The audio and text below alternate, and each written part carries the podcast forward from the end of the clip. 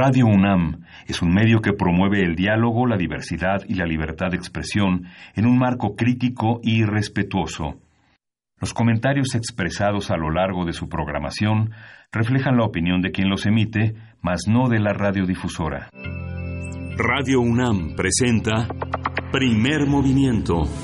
El mundo desde la universidad.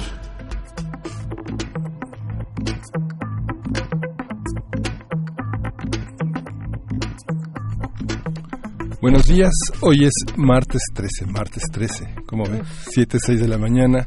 Eh, estamos en la cabina de Radio UNAM, en primer movimiento. Berenice Camacho, buenos días.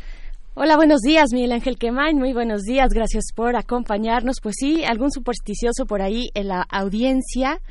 Y vaya eh, manera de iniciar el día, nos enteramos hace pocos minutos, se dio a conocer que eh, Rosario Robles ha sido vinculada a proceso por el juez por el, delito de servicio indebido del servicio público por omisión. Y, no solo ha sido vinculada a proceso, sino que el juez de control del reclusorio norte ordenó prisión preventiva justificada. El juez eh, vio riesgo de que ella pudiera sustraerse de la justicia, dado que pues Rosario Robles no tiene un arraigo en su domicilio aquí en la Ciudad de México y podría esto que comúnmente se, se, dice o se llama darse a la fuga.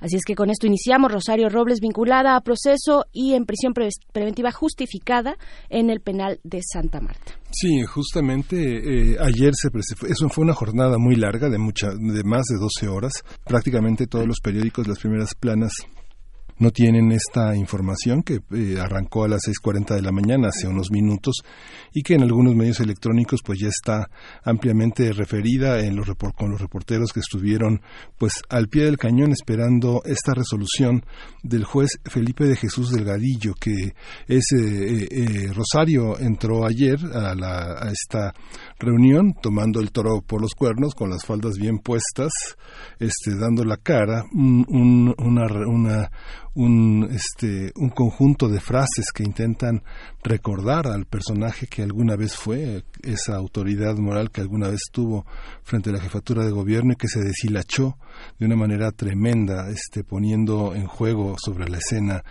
este juego del deseo de la izquierda que intenta ser congruente y que finalmente este personaje de la izquierda importante, señero, terminó este, eh, eh, como parte de una liga de corrupción en el PRI, donde todo conduce a Enrique Peña Nieto y que, bueno, el juez Felipe de Jesús Delgadillo tiene en sus manos el expediente Lozoya, ha sido un juez que ha enfrentado al presidente de la República, que no aceptó este, que las víctimas de la, del software Pegasus fueran eh, imputadas, sino que lo, lo resolvió señalando a la autoridad este, este suceso. También, a pesar de las críticas del presidente de la República con el con la liberación de Felipillo, este delincuente, eh, el juez eh, Delgadillo señaló que estaban mal armadas las pruebas del Ministerio Público, que no lo liberó, este, que lo liberó en respeto a sus derechos. Y bueno, es un juez en el que tal vez eh, Rosario Robles pensó que su independencia del Ejecutivo, del Gobierno Federal, podría dar otro cauce, pero bueno, fue vinculada a proceso y justamente todo apunta ahora al presidente de la República. Hay que señalar que en este proceso las pruebas que presentó eh, Rosario Robles, la defensa de Rosario Robles, fueron eh, cuestionadas eh, por los fiscales y justamente el juez reprendió a los fiscales por rechazar datos de prueba en la defensa de Rosario Robles, una, una, una exhibición brillante del ejercicio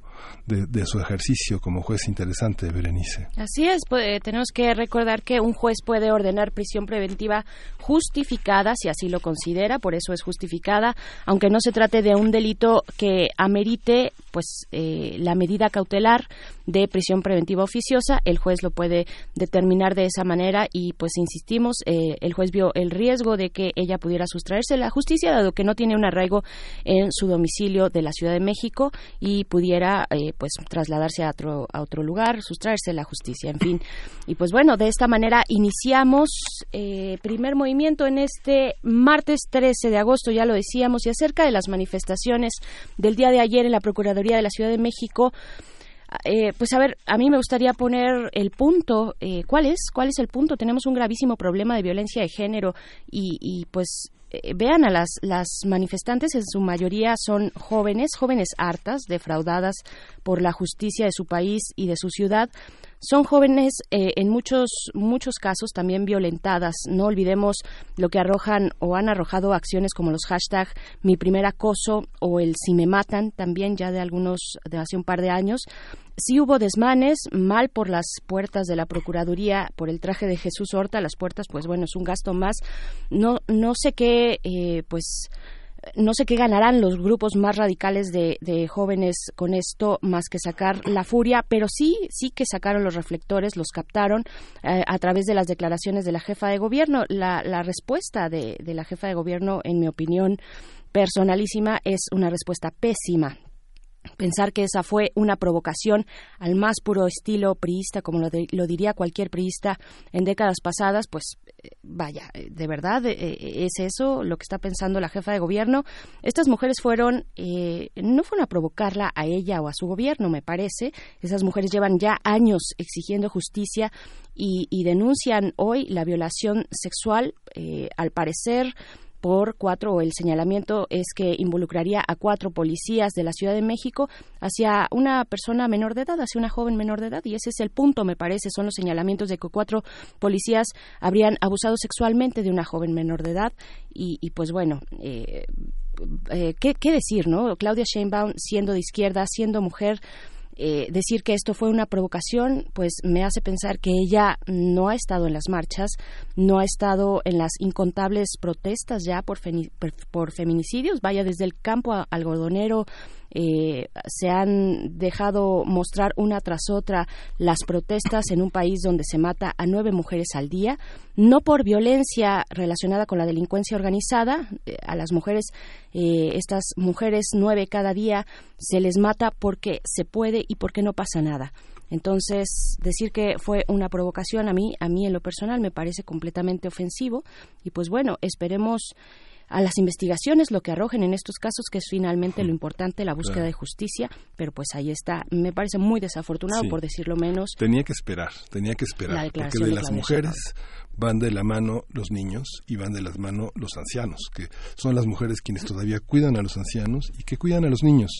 Entonces, todo esto, toda esta visión sobre lo femenino, es una visión que tiene un enorme impacto global en nuestra en nuestra vida cotidiana. ¿no? Sí, eh, tal vez sin, sin e incluso sin necesidad de vincular a las mujeres con cualquier otro grupo poblacional, ellas directamente o nosotras directamente, eh, pues ya se ha denunciado, hay estadísticas, hay informes, está la evidencia de la violencia que se sufre, eh, violencia de género que se sufre día con día en este país, en esta región, es un problema de la región y pues bueno, ahí están las declaraciones de la jefa de gobierno Claudia Sheinbaum, son provocaciones dice eh, ante estas eh, pues estas acciones sí violentas pero de ahí a que sean provocaciones a su gobierno no sé. Hay un trecho largo pues le damos la bienvenida a nuestros radioescuchas de la Universidad de Chihuahua, de la Universidad de Chihuahua, de 6 a 7 con nosotros. Bienvenidos a esta, esta transmisión.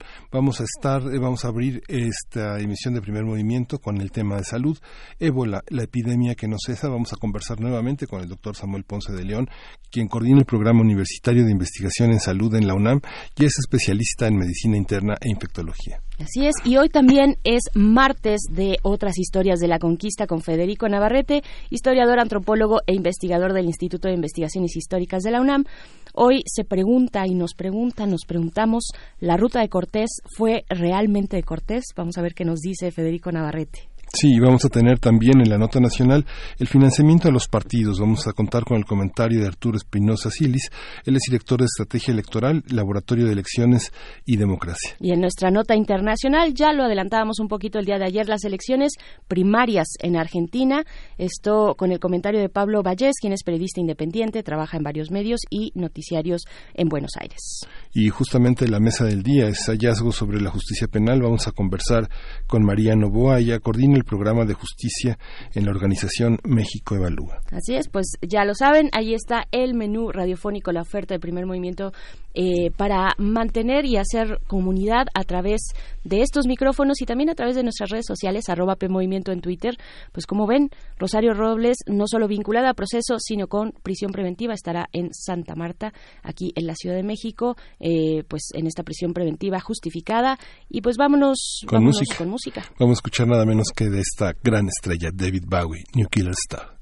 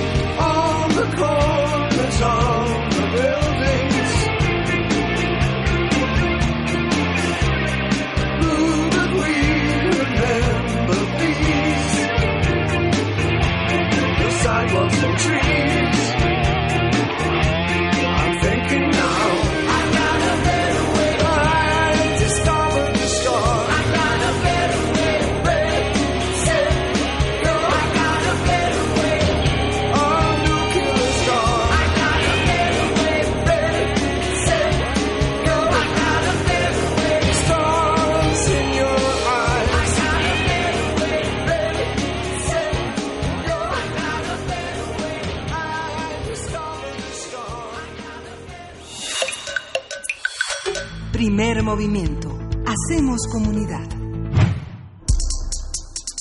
Martes de Salud. El gobierno de la República Democrática del Congo confía en que en tres o cuatro meses podría ser eliminado el brote de Ebola en el país. Jean-Jacques Muyembe, encargado de coordinar la respuesta contra la epidemia que sufre la nación africana, reconoció que el problema no acabará hasta que no se adopte una postura comunitaria que ya se trabaja con la Organización Mundial de la Salud para introducir un segundo tipo de vacuna contra el ébola. Por su parte, las autoridades de Uganda comenzaron ayer una prueba con una nueva vacuna ante los temores de que se expanda este virus. El mes pasado, la Organización Mundial de la Salud declaró al actual brote como una emergencia de salud pública de preocupación internacional.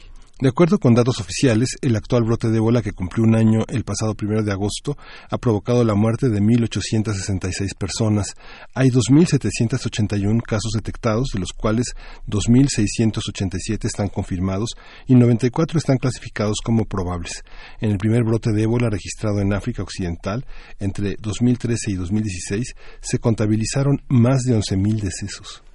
Haremos un análisis de la epidemia del ébola, cómo se ha manejado, cuál ha sido su desarrollo y qué dice del sistema de salud de la región que no haya podido controlarse hasta el momento. Para ello nos acompaña el doctor Samuel Ponce de León, quien es coordinador del Programa Universitario de Investigación en Salud de la UNAM, profesor de la Facultad de Medicina, especialista en Medicina Interna e Infectología, maestro en Ciencias en Epidemiología Hospitalaria por la Universidad de Virginia en Charlottesville.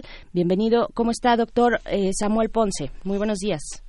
Hola, ¿qué tal? Buenos días, Berenice. Buenos días, Miguel Ángel.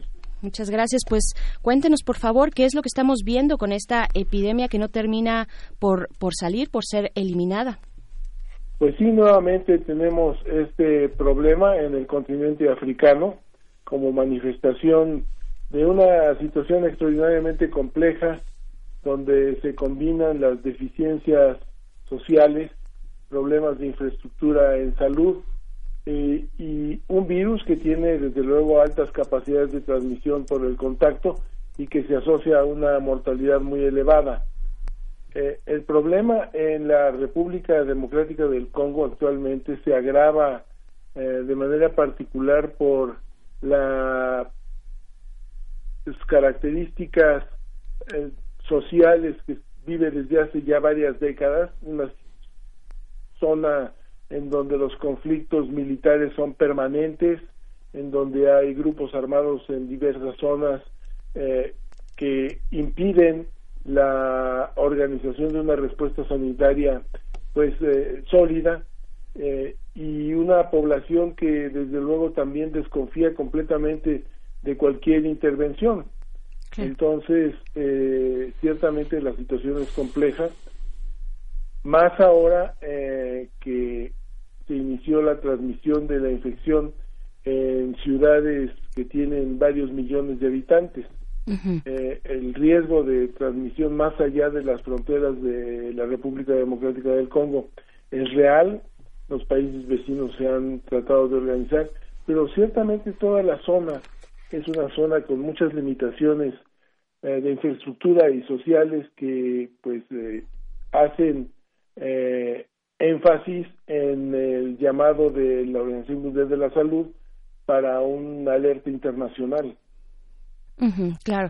Eh, cuéntenos, por favor, doctor Samuel, eh, cómo se comporta este virus, cómo se transmite. Bueno, se ha dado ya difusión, pero no está de más eh, recordar, repasar, pues, digamos, a nivel biológico, no lo sé, cómo, cómo se está, y epidemiológico, cómo, cómo se comporta el virus del ébola.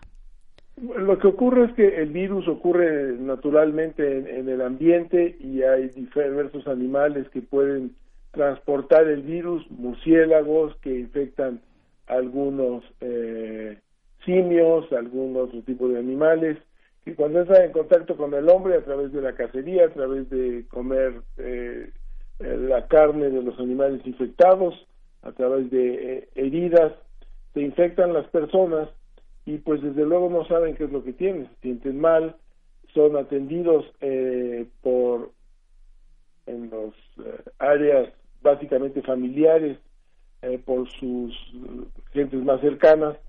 Las personas tienen un gran contacto con el enfermo lo tocan lo lavan lo limpian lo alimentan y las secreciones son las que transmiten el virus entonces, puede morir la persona en su casa, porque además el acceso a los servicios no es fácil, evidentemente es la familia la que lo tiene que cuidar, y los familiares se infectan.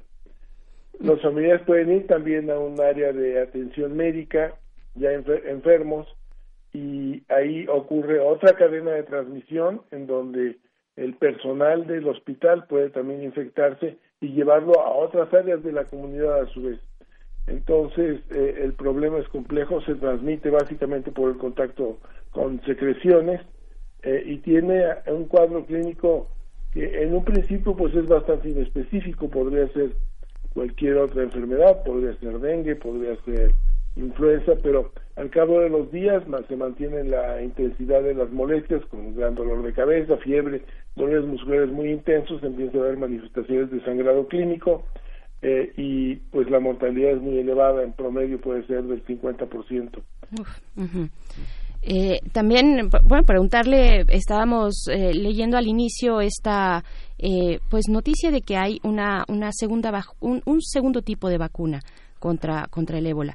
Eh, sí, ¿Qué decir que está iniciándose la aplicación de una segunda nueva vacuna. Eh, debo decir que desconozco las características de la nueva vacuna eh, y seguramente debe tener alguna característica especial en relación a facilidades en su producción o a facilidades en su transporte y aplicación, porque la vacuna previa, que de hecho se conoce perfectamente bien que tiene un 100% de efectividad, pues eh, en algún momento al final de la epidemia de hace pocos años, Maripol Kini, la directora del programa de vacunas de la OMS, decía estamos listos para el próximo brote. Entonces, bueno, realmente siempre estamos muy optimistas, más allá de lo que nos permite eh, o debería de permitirnos la naturaleza y vemos que no es así. Si hay una segunda nueva vacuna, eh, esperan distribuirla rápidamente por diferentes zonas, pero nuevamente eh, la vacuna viene a ser parte de las soluciones, pero no completamente porque eh, la distribución se va a ver limitada de manera muy importante por lo que ya describí en relación a que muchas de las zonas en donde está ocurriendo la transmisión del virus están ocupadas por grupos armados eh, que consideran todo esto realmente parte de un movimiento político para afectarlos de diferentes maneras. Entonces, eh, la situación es extraordinariamente compleja. Se, complica el llevar a cabo los protocolos eh, y medidas necesarias, ¿no? pero, pero ¿cuáles serían esos protocolos, independientemente, pues, de esa cuestión, de la cuestión muy particular de la República Democrática del Congo, con, con sus distintos grupos pues complicados de, guerrillas de, este pues de grupos armados. Cuáles son esos protocolos eh, que instruye en las, las autoridades internacionales la Organización Mundial de la Salud por ejemplo pues estrictamente tener algún tipo de, control ampliar la oferta de servicios sanitarios para que la establecer un programa de comunicación para que la gente sepa que en la presencia de una lista de molestias que se conocen bien acuda a los servicios sanitarios, que los servicios sanitarios tengan capacidad de diagnóstico, de decir si esta persona podría tenerlo, que exista la capacidad para establecer un sistema de aislamiento de los posibles infectados, que exista ah, una infraestructura suficiente para que el personal de salud tenga equipos de trabajo suficientes, desde luego los uniformes para evitar el contacto y todo lo que se requiere para mantener higiene y desinfección y el cuidado correcto de, los enfermos y simultáneamente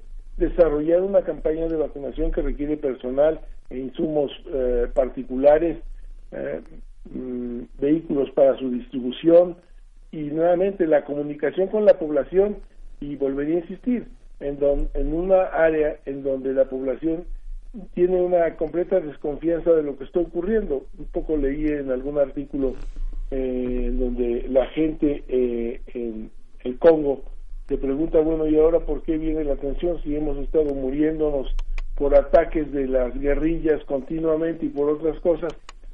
Como que no entienden exactamente ahora por qué la atención, entonces tienen desconfianza de todo lo que se hace. Es que la desconfianza pues, es que justamente la atención está porque ya las fronteras no son suficientes para aislarlos más de lo que la pobreza los aísla, ¿no? No, sí, las fronteras nunca son suficientes realmente para aislar nada más que para establecer una línea política imaginaria. Eh, y sí, realmente todos los países que están alrededor de la República del Congo están tratando de mantener algún tipo de control, pero la porosidad de todas estas áreas nosotros sabemos mucho de esto, es este eh, es grande y de alguna manera es eh, ilusorio pretender que se puede aislar a alguna zona. De hecho, la recomendación de la OMS es no establecer restricciones para el tránsito, sino enfatizar la comunicación, destacando cuáles son las molestias que se tienen que atender y desarrollando sitios en donde estas personas que tengan algunas sospechas se puedan atender. Hay, desde luego, prácticas particulares, entiendo que se han modificado o se están tratando de modificar incluso las prácticas eh, eh, de los servicios religiosos al mm. momento de tomar la comunión, al momento de dar las limosnas eh, y, y, también las prácticas de los curadores, de los sanadores o cuando no son médicos que son mucho más comunes allí en África, en donde pues se dedican básicamente a tocar y a a los pacientes. Entonces todo eso se tiene que modificar, se requiere una campaña de información muy intensa, las facilidades para esto no están eh, ciertamente eh, muy al alcance, y entonces el tema es complicado actualmente. Claro, decíamos al inicio que la OMS eh, el mes pasado ha declarado ya que este brote, el actual, pues ya es una emergencia de salud pública que, ya tiene alcance, eh, digamos, en la preocupación internacional. Eh, ¿qué, es, lo que tenemos que hacer eh, los países en general para, para contener cómo está preparado, digo, en el caso hipotético, que, que, pudiera trascender a, las, a la región donde se encuentra la República Democrática del Congo? ¿Cuáles son los protocolos de los países, de países como México, como el nuestro, para hacer frente a este tipo de brotes? Bueno, los países que tienen que establecer realmente medidas eh, intensas en términos de vigilancia y algún tipo de comunicación son los países vecinos de la República Democrática del Congo. Eh, eh, de ahí en fuera, el llamado a la comunidad internacional es de mantenerse pues alertas básicamente. en México ciertamente el riesgo es bajísimo, nunca diríamos que, que nulo. Ah, y vale la pena destacar que eh, eh, este riesgo, cuando lo veíamos hace para 2000, la epidemia del 2014, eh, hace cinco años empezó la otra epidemia, el riesgo era ciertamente muy, muy bajo. Hoy yo diría que el riesgo de tener algún infectado sigue siendo muy, muy bajo, pero también sabemos simultáneamente que están entrando por diferentes zonas eh, a toda la región de Centroamérica eh, migrantes que vienen de, países africanos, de diversos países africanos. Eh, el tiempo de evolución, de incubación de la enfermedad hace muy improbable que pudiera llegar algún infectado, pero también sabemos que hay diferentes reservorios del virus dentro del organismo que lo pueden mantener en capacidad de transmisión por meses. Entonces, ciertamente vivimos en un entorno complicado desde el punto de vista epidemiológico ante el crecimiento eh, de las poblaciones, ante la migración masiva de muchísima gente, ante eh, las dificultades para que esto tenga alguna organización sistemática efectiva. Y entonces, bueno, pues básicamente los servicios médicos tendrán que estar listos para, para poder hacer un diagnóstico oportuno, como eh, ha ocurrido ya en otras eh, ocasiones. La historia de eh, el diagnóstico de virus del fiebre del Nilo cuando llegó por primera vez a Estados Unidos es una muestra de cómo la capacidad clínica puede identificar una situación novedosa, pero los servicios clínicos tienen que estar preparados, tiene que haber por lo menos mínimamente la capacidad de tener un diagnóstico disponible en algún momento, yo no diría que lo tuviéramos en los puestos de la frontera en México, pero sí tendría que haber por lo menos un protocolo de decir, hay una sospecha, hay la capacidad de aislamiento y la capacidad de un diagnóstico, pues yo diría que eh, casi inmediato. Es curioso, estaba, revisando los, eh, preocupación. Sí, estaba revisando los reportes de las, eh, los asuntos exteriores de Tanzania y de Ruanda, que Tanzania se había previsto que eh, tendrían ya para 2019 más de medio millón de, de refugiados, pero que pero justamente no reportan enfermedades como el ébola reportan otro tipo de problemas, ¿no? Agresiones sexuales, violencia entre los grupos, este, cuestiones que tienen que ver con la convivencia y justamente ACNUR Había dado la semana pasada una conferencia de prensa y justamente en el, reporte que, daba sobre la situación de los refugiados no tienen la presencia del ébola. ¿Cómo puede pasar esto? Pensando en que más o menos hay poquito menos de medio millón de personas en Tanzania y poco menos de 200.000 en Ruanda. Eh, si entiendo la pregunta. Eh, ¿Cómo pueden irse sin estar, en, cómo, no puede haber con casi un millón de personas fuera de, de, del Congo sin ébola, no? Bueno, lo que pasa es que la transmisión está contenida en algunas zonas en el Congo. Ajá. Entonces, eh, estamos hablando de que hay un total de número de casos de un poco menos de 3.000, vamos a suponer, números yeah. redondos, 3.000 casos, este, eh, y, y, está efectivamente transmitiéndose en diferentes zonas, pero uh, está ocurriendo en zonas muy bien localizadas, no está diseminada a todo el país. Yeah. Y la gente que migra, los que deciden moverse, pues eh, son los que se sienten en capacidad de moverse. Difícilmente una gente que empieza a tener manifestaciones de ébola va a decidir dejar su sitio de origen para emprender una aventura como la de claro. migrar a otro país. Entonces, requiere planeación y desde luego se irán, si están en condiciones de viajar, seguramente a pie por muchos kilómetros para llegar a, a otro país. Uh -huh. Entonces, eh, quizás, eh, pero la posibilidad de que esto ocurra, conforme vaya creciendo el número de casos, va siendo cada vez más factible.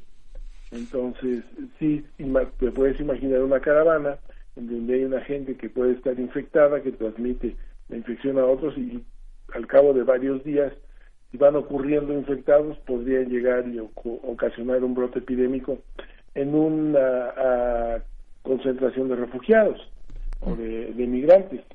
Eh, estoy hablando del África, exclusivamente del África. Por supuesto. Y de los países vecinos a la República Democrática del Congo. Claro. Pero eh, eso ciertamente no ha ocurrido, hubiera sido cierto, muy, muy visible. Uh -huh. Claro.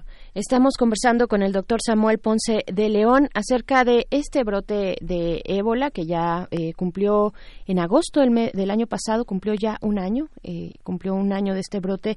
Eh, y al inicio nos, con, nos comentaba, doctor, cómo se lleva a cabo el contagio, pero yo quisiera preguntarle, pues ya una vez que se ha alojado en el cuerpo, cómo es el proceso de, de incubación y cuáles son, cómo transita este virus en el cuerpo humano, cuáles son los síntomas, cómo se comporta, cuál es el tiempo, la expectativa de vida una vez que ha llegado a, a infectar a una persona. Bueno, el virus entra a, por la piel, el contacto con las secreciones, uh -huh. ingresa a, a, al organismo a través de pequeñas abrasiones, heridas, eh, se interna y empieza a multiplicarse dentro del organismo, se transmite a diferentes órganos por el torrente sanguíneo, en donde se multiplica el individuo a lo largo de este proceso va teniendo manifestaciones de inflamación general, con fiebre, dolor de cabeza, dolores musculares muy intensos, asco, vómito, puede tener diarrea, eh, queda postrado al cabo de pocos días. El periodo de incubación es muy variable, puede ser desde 2 hasta 21 días. Por periodo de incubación entendemos desde que se contagia hasta que se inician los síntomas. Uh -huh. Los síntomas son los que acabo de describir, que el paciente se va agravando, entra en estado de choque, puede tener sangrado por diferentes vías, desde luego sangrado por la nariz, por sangrado del tubo digestivo, sangre en las heces, eh, sangre eh, eh, en diferentes heridas y muere en estado de choque al cabo promedio de aproximadamente de que inicia los síntomas entre 7 y 10 días. Eh, durante este periodo, desde luego, es contagioso todo el tiempo, incluso desde el momento en el que empieza con las primeras molestias. Claro. Bien, pues, eh, pues bueno, ahí está este estas eh, pues ángulos que nos que nos propone nos muestra bueno nos ilustra sobre este este virus de el ébola. Eh, ya por último antes de despedirnos doctor Samuel preguntarle pues acerca del de sistema de, salud regional eh, que, que, circunda por supuesto a la República Democrática del Congo. Ya nos decía bueno las cuestiones muy específicas políticas digamos y sociales de de este país pues hacen complicado el acceso a los servicios tal vez internacionales de apoyo de salud de la Cruz Roja, no sé, pero eh, digamos eh, en, el, en el entorno, en la región, eh, ¿cómo, cómo se, ha puesto en pie algún tipo de, programa de contención? Sí, claro, insistía el llamado de la Organización Mundial de la Salud, que entiendo además que ha sido bastante oportuno en esta ocasión, aunque no ha tenido la efectividad que hubiera nos hubiera gustado ver, y esto por la dificultad de la situación en general eh, pues ha llamado a los países eh, vecinos a que establezcan este sistema de comunicación y de instalación de facilidades sanitarias para poder atender los casos que ocurrieran a, las eh, zonas de la frontera. Pero el problema es complicado. De hecho, para dar una idea de cómo se va encadenando todo, hay un programa muy intenso de vacunación de polio en la región eh, y los equipos que estaban vacunando para polio pues se llamaron para atender la situación del ébola. Entonces ahorita la vacunación de polio queda suspendida y esto puede tener consecuencias en relación a riesgos de incremento de polio posteriormente. Entonces el problema es muy complicado no hay suficientes recursos y la comunicación es eh, yo diría que por lo menos eh, poco eficiente. Claro. Bien, pues agradecemos mucho esta conversación esta mañana, doctor Samuel Ponce de León, coordinador del Programa Universitario de Investigación en Salud de la UNAM. Eh, muchísimas gracias por acompañarnos.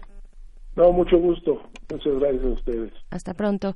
Pues vamos a escuchar música. Nos vamos a ir con la canción que se titula La Churumbela. Esto es de Canalón de Timbiquí.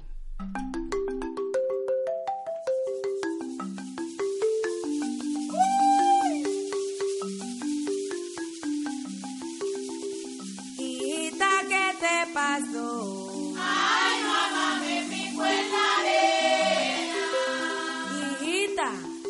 ¿Qué te pasó? Ay, mamá, me picó en la arena. ¿Y dónde es que te ha picado?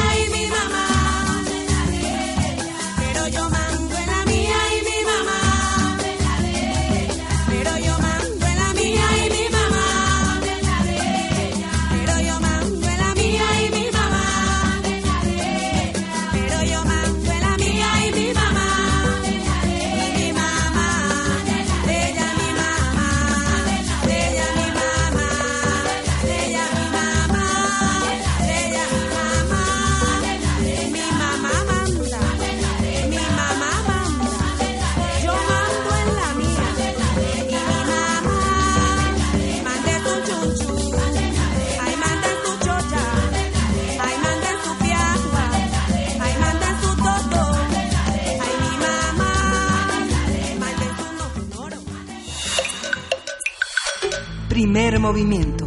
Hacemos comunidad. Otras historias de la conquista.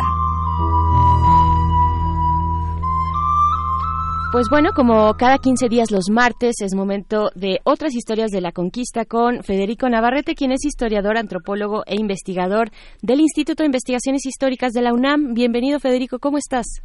Hola, buenos días, Berenice. Mucho gusto en saludarte. Igualmente. eh, Hola, Federico. Qué gusto, qué gusto tenerte con nosotros esta mañana.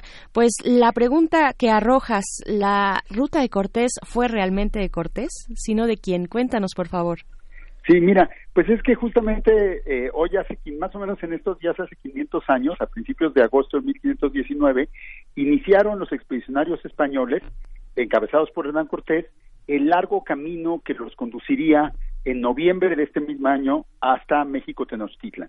Este camino, agosto, septiembre, octubre, noviembre, de cuatro meses, eh, ha sido llama, eh, fue muy perico, este, fue muy eh, pues pasó por muchos lugares diferentes, atravesó primero la sierra de Songolica, eh, pasó por cerca de Jalapa, pasó cerca de Jico, luego entró por lo que por, por Perote, llegó a Tlaxcala, los españoles se quedaron varias semanas en Tlaxcala, luego pasaron a Cholula y finalmente eh, atravesaron la Sierra Nevada y llegaron a Chalco y de ahí llegaron al Valle de México. Y este larguísimo camino en que visitaron los principales centros urbanos de, del centro de México de la época ha sido llamado tradicionalmente ruta de Cortés porque el porque se plantea que realmente el pues el que decidió el camino el impulsor de esta empresa el dirigente el que iba hasta adelante de alguna manera era el capitán español. Y como tal ha sido vista como una epopeya clave de la conquista no fue es un viaje de descubrimiento en el que los europeos los españoles los expedicionarios eh, descubrieron los esplendores y la inmensidad del mundo mesoamericano, sobre todo las grandes ciudades. También se enfatiza mucho el miedo que sentían ante la inmensidad de este mundo, ante la gran cantidad de poblaciones, ante el gran número de personas, ante los grandes ejércitos y el horror que sentían ante ciertas prácticas culturales, la religión que ellos calificaban de idolátrica y sobre todo la práctica de sacrificios humanos, aunque en realidad es poco probable que hayan presenciado muchos de manera directa. También lo que veían eran lo que ellos interpretaban como evidencias o restos de sacrificios y además pues corrían rumores entre ellos, ¿no? Y también de alguna manera esta, esta visión de la ruta de, de, Cortés enfatiza la, la heroicidad misma del capitán, del propio Cortés, ¿no? Se ve esta, esta como la gran hazaña de un conquistador, su valentía que, le, que lo hace este, internarse en un territorio desconocido, su, su inteligencia estratégica que le permite encontrar el camino adecuado, temeridad que le permite enfrentar todos los desafíos, su habilidad diplomática que le va, que lo va haciendo amigo de los señores de las ciudades por las que pasa, todo esto centrado en la figura casi providencial del capitán español. Eh, en la literatura mexicana del siglo XX, sobre todo, la ruta de Cortés ha sido también ensalzada como la primera visión de, occidental de México y de alguna manera como la visión fundadora de la historia mexicana, de la literatura mexicana, que se identifica de esta manera con la lengua española y con la visión y la palabra de los españoles, y que pareciera decir que antes de que llegaran los españoles a ver a México, de alguna manera México era invisible o, no puede ser descrito por las letras hispánicas, por las letras, por la historia escrita en español, ¿no? Pero la pregunta que, yo quiero hacer eh, el día de hoy es si de veras seguimos, debemos seguirla llamando ruta de Cortés y si debemos, si de veras debemos considerar que la ruta fue de Cortés. Porque en realidad la evidencia histórica, ya vista con más detalle, lo que nos muestra es que realmente el capitán español no fue quien decidió el camino, él no iba determinando por dónde iban, ni él fue el genio que, que, pensó cuáles eran las escalas que debía hacer y dónde debía construir sus alianzas o dónde debía combatir contra sus enemigos, sino más bien fue en todo momento conducido y llevado por sus aliados indígenas.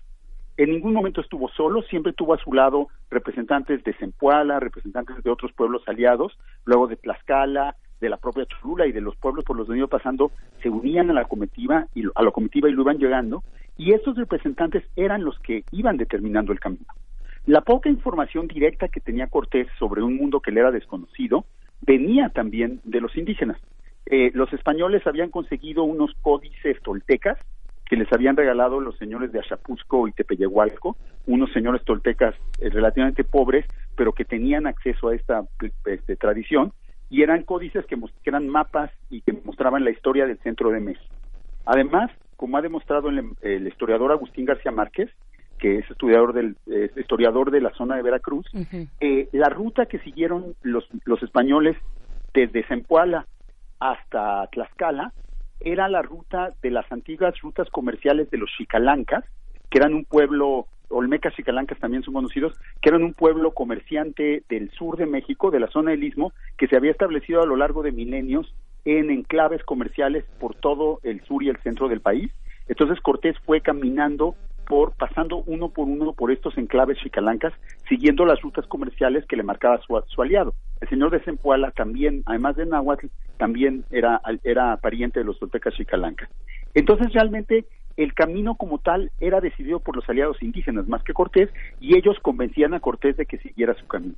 Y por el otro lado, la misma expedición, es decir, el mismo contingente de personas que viajaron en la llamada ruta de Cortés, eran mayoritariamente indígenas podríamos, no tenemos ninguna cifra, pero podríamos especular sin exagerar, yo creo, que debe haber habido 100 indígenas por cada español. O sea, que si había unos 500 españoles, quizás muchos 100, pero digamos unos 20 indígenas por cada español, había unos 10 mil, el, el contingente sería de unos, pues, no, digamos, unos miles de, eh, de personas, además de los 500 españoles. Había centinelas y espías que llevaban, que iban adelante la expedición e iban revisando los caminos, iban viendo cuáles, cuáles eran pasos seguros, dónde podía haber emboscadas. Había desde luego los cargadores, cientos o miles de cargadores que llevaban los bultos de los españoles, que cargaban sus armas, su impedimenta, sus alimentos, su, los lugares donde dormían. Había cocineros y pajes que los atendían en todo momento. Había desde luego sus concubinas que les cocinaban y además les prestaban servicios sexuales y los los curaban de sus enfermedades y de sus heridas, y había, desde luego, este séquito de, eh, de acompañantes importantes que iban de alguna manera dirigiendo el camino. Entonces, realmente es una expedición indoespañola, como se puede decir de todo el, de todo lo que pasó durante la conquista, ¿no? Es mayoritariamente indígena y los españoles son solo una parte del conjunto. La gran pregunta que haríamos es si la ruta es de Cortés, Cortés la hubiera podido hacer solo, y la respuesta es desde luego que no. Sin el apoyo de los indígenas, Cortés yo creo que no hubiera pasado de la primera sierra, porque se hubiera muerto de hambre y de frío en el paso montañés. Y fue solo gracias a que los indígenas llevaban sus alimentos, conocían el camino y lo protegían, que logró atravesar la primera sierra, la sierra del Pico de Orizaba, que es muy agreste, y luego pues las, las siguientes eh, montañas, este, las siguientes montañas y los siguientes obstáculos. Entonces realmente pues más que seguir hablando de una ruta de Cortés, habría que pensar quizá como en una gira de presentación que los aliados indígenas organizaron para que para que Cortés de alguna manera hiciera su campaña política y fuera llevado en andas, porque literalmente era casi cargado por los indígenas, para ir conociendo los diferentes aliados con los que construiría finalmente la coalición con la que derrotó a los mexicas. Claro, nos quedan muy pocos minutitos eh, contigo, Federico Navarrete, pero bueno, que eh, finalmente eh, vienes a presentarnos versiones eh, distintas, diversas, interesantes ángulos que tal vez no se habían previsto del todo, al menos para eh, el común de las personas que no nos dedicamos a la historia, eh, aquello que viene plasmado en los libros de texto, pero digamos ya a nivel de la investigación, de la especialización en nuestra historia, pues, ¿cuál es la tensión que existe entre estas versiones? hay, hay, consensos, digamos, en esta como en otras muchas historias que, que nos has presentado. Sí, tuvo también una enorme difusión la de Fernando Benítez, ¿te acuerdas? La del 74 que publicó el Fondo de Cultura que fue este que fue polémica esa visión de Fernando Benítez como muchas como los demonios en el convento y muchas otras de, de, su, historia de, la ruta de Cortés precisamente sí sí sí sí también la, la, metáfora de la ruta de Cortés también fue, fue bueno la, la idea también fue retomada por eh, ay, por Alfonso Reyes en su en su en la región más transparente su visión de y en otros no sí pareciera que la literatura mexicana este, pues es un momento fundador de la literatura mexicana, ¿no? La literatura mexicana de tradición hispana, obviamente, porque es la primera vez que se describe el país con ojos españoles y en lengua española, ¿no? En ese sentido es su importancia. Y, y desde luego, pues entre los historiadores hoy, yo creo que la principal polémica es justamente sobre la la, la, importancia relativa de los indígenas y de los españoles, ¿no? O sea, durante mucho tiempo hemos asumido lo que dicen las propias historias españolas, lo que dice Cortés y lo que dice Bernal Díaz del Castillo y Gómara y los historiadores del siglo XVI, que es básicamente que los españoles lo hicieron casi todo ellos y que los indígenas eran sus auxiliares, sus ayudantes sus achichincles, por así decirlo. Y este y justamente en los últimos años diversos historiadores pues han demostrado que, que esa afirmación es, es poco creíble por, por, razones numéricas, por razones estratégicas, por razones eh, políticas y que en realidad el papel de los indígenas fue mucho más importante, aunque no fue reconocido por los españoles. Y han diversos historiadores han han ido investigando la, esta importancia del papel de los indígenas en diversos aspectos. Entonces, esta sería quizá la principal polémica que hay ahora en el gremio de los historiadores, la, la, la importancia relativa de la acción de los indígenas frente a la acción de los españoles.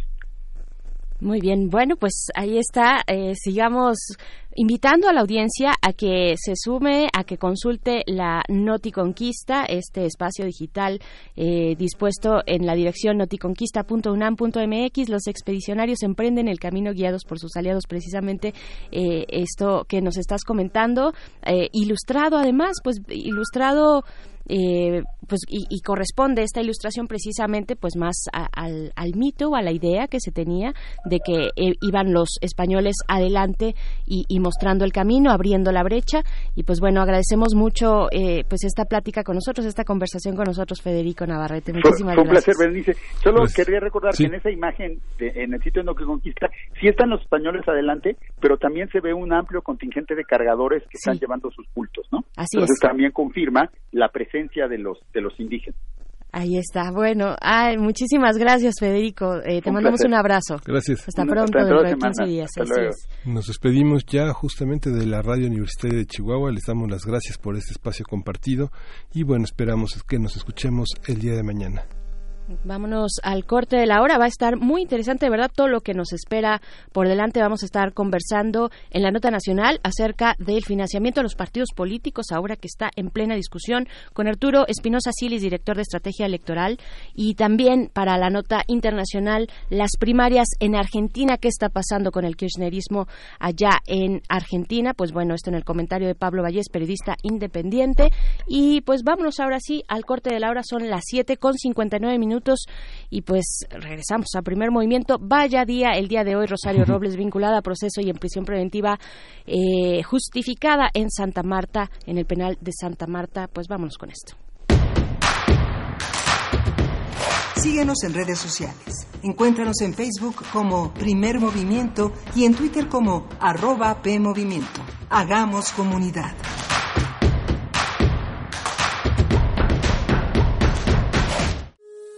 Todo sonido ejecutado es una imagen en la mente. Pero no todas las imágenes merecen su sonido. Nos resistimos a perder el tiempo con una mala película. Para eso tenemos a los críticos. De Retinas. Una proyección a 24 cuadros por sonido. Martes, 21 horas. Por resistencia modulada, 96.1 de FM. Radio. UNAM, experiencia sonora.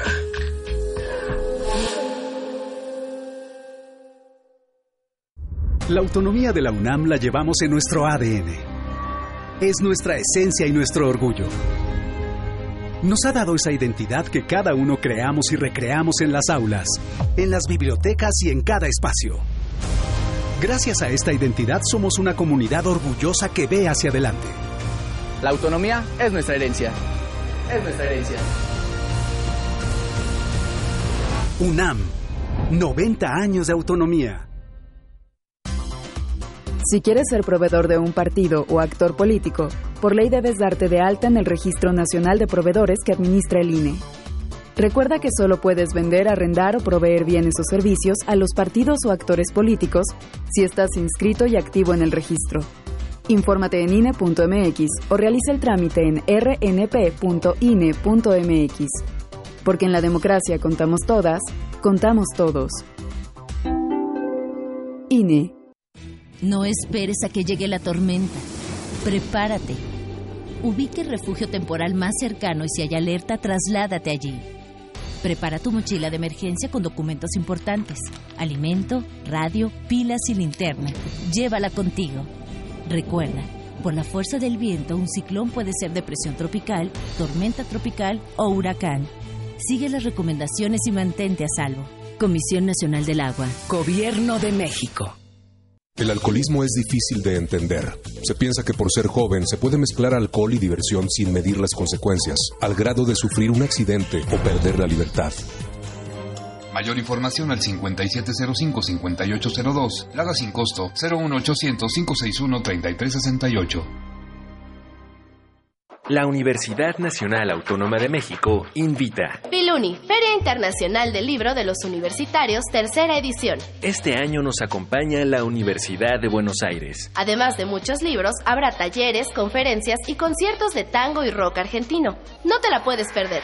Del 27 de agosto al 1 de septiembre, en el Centro de Exposiciones y Congresos de la UNAM, Ciudad Universitaria. Consulta el programa en www.filuni.unam.mx.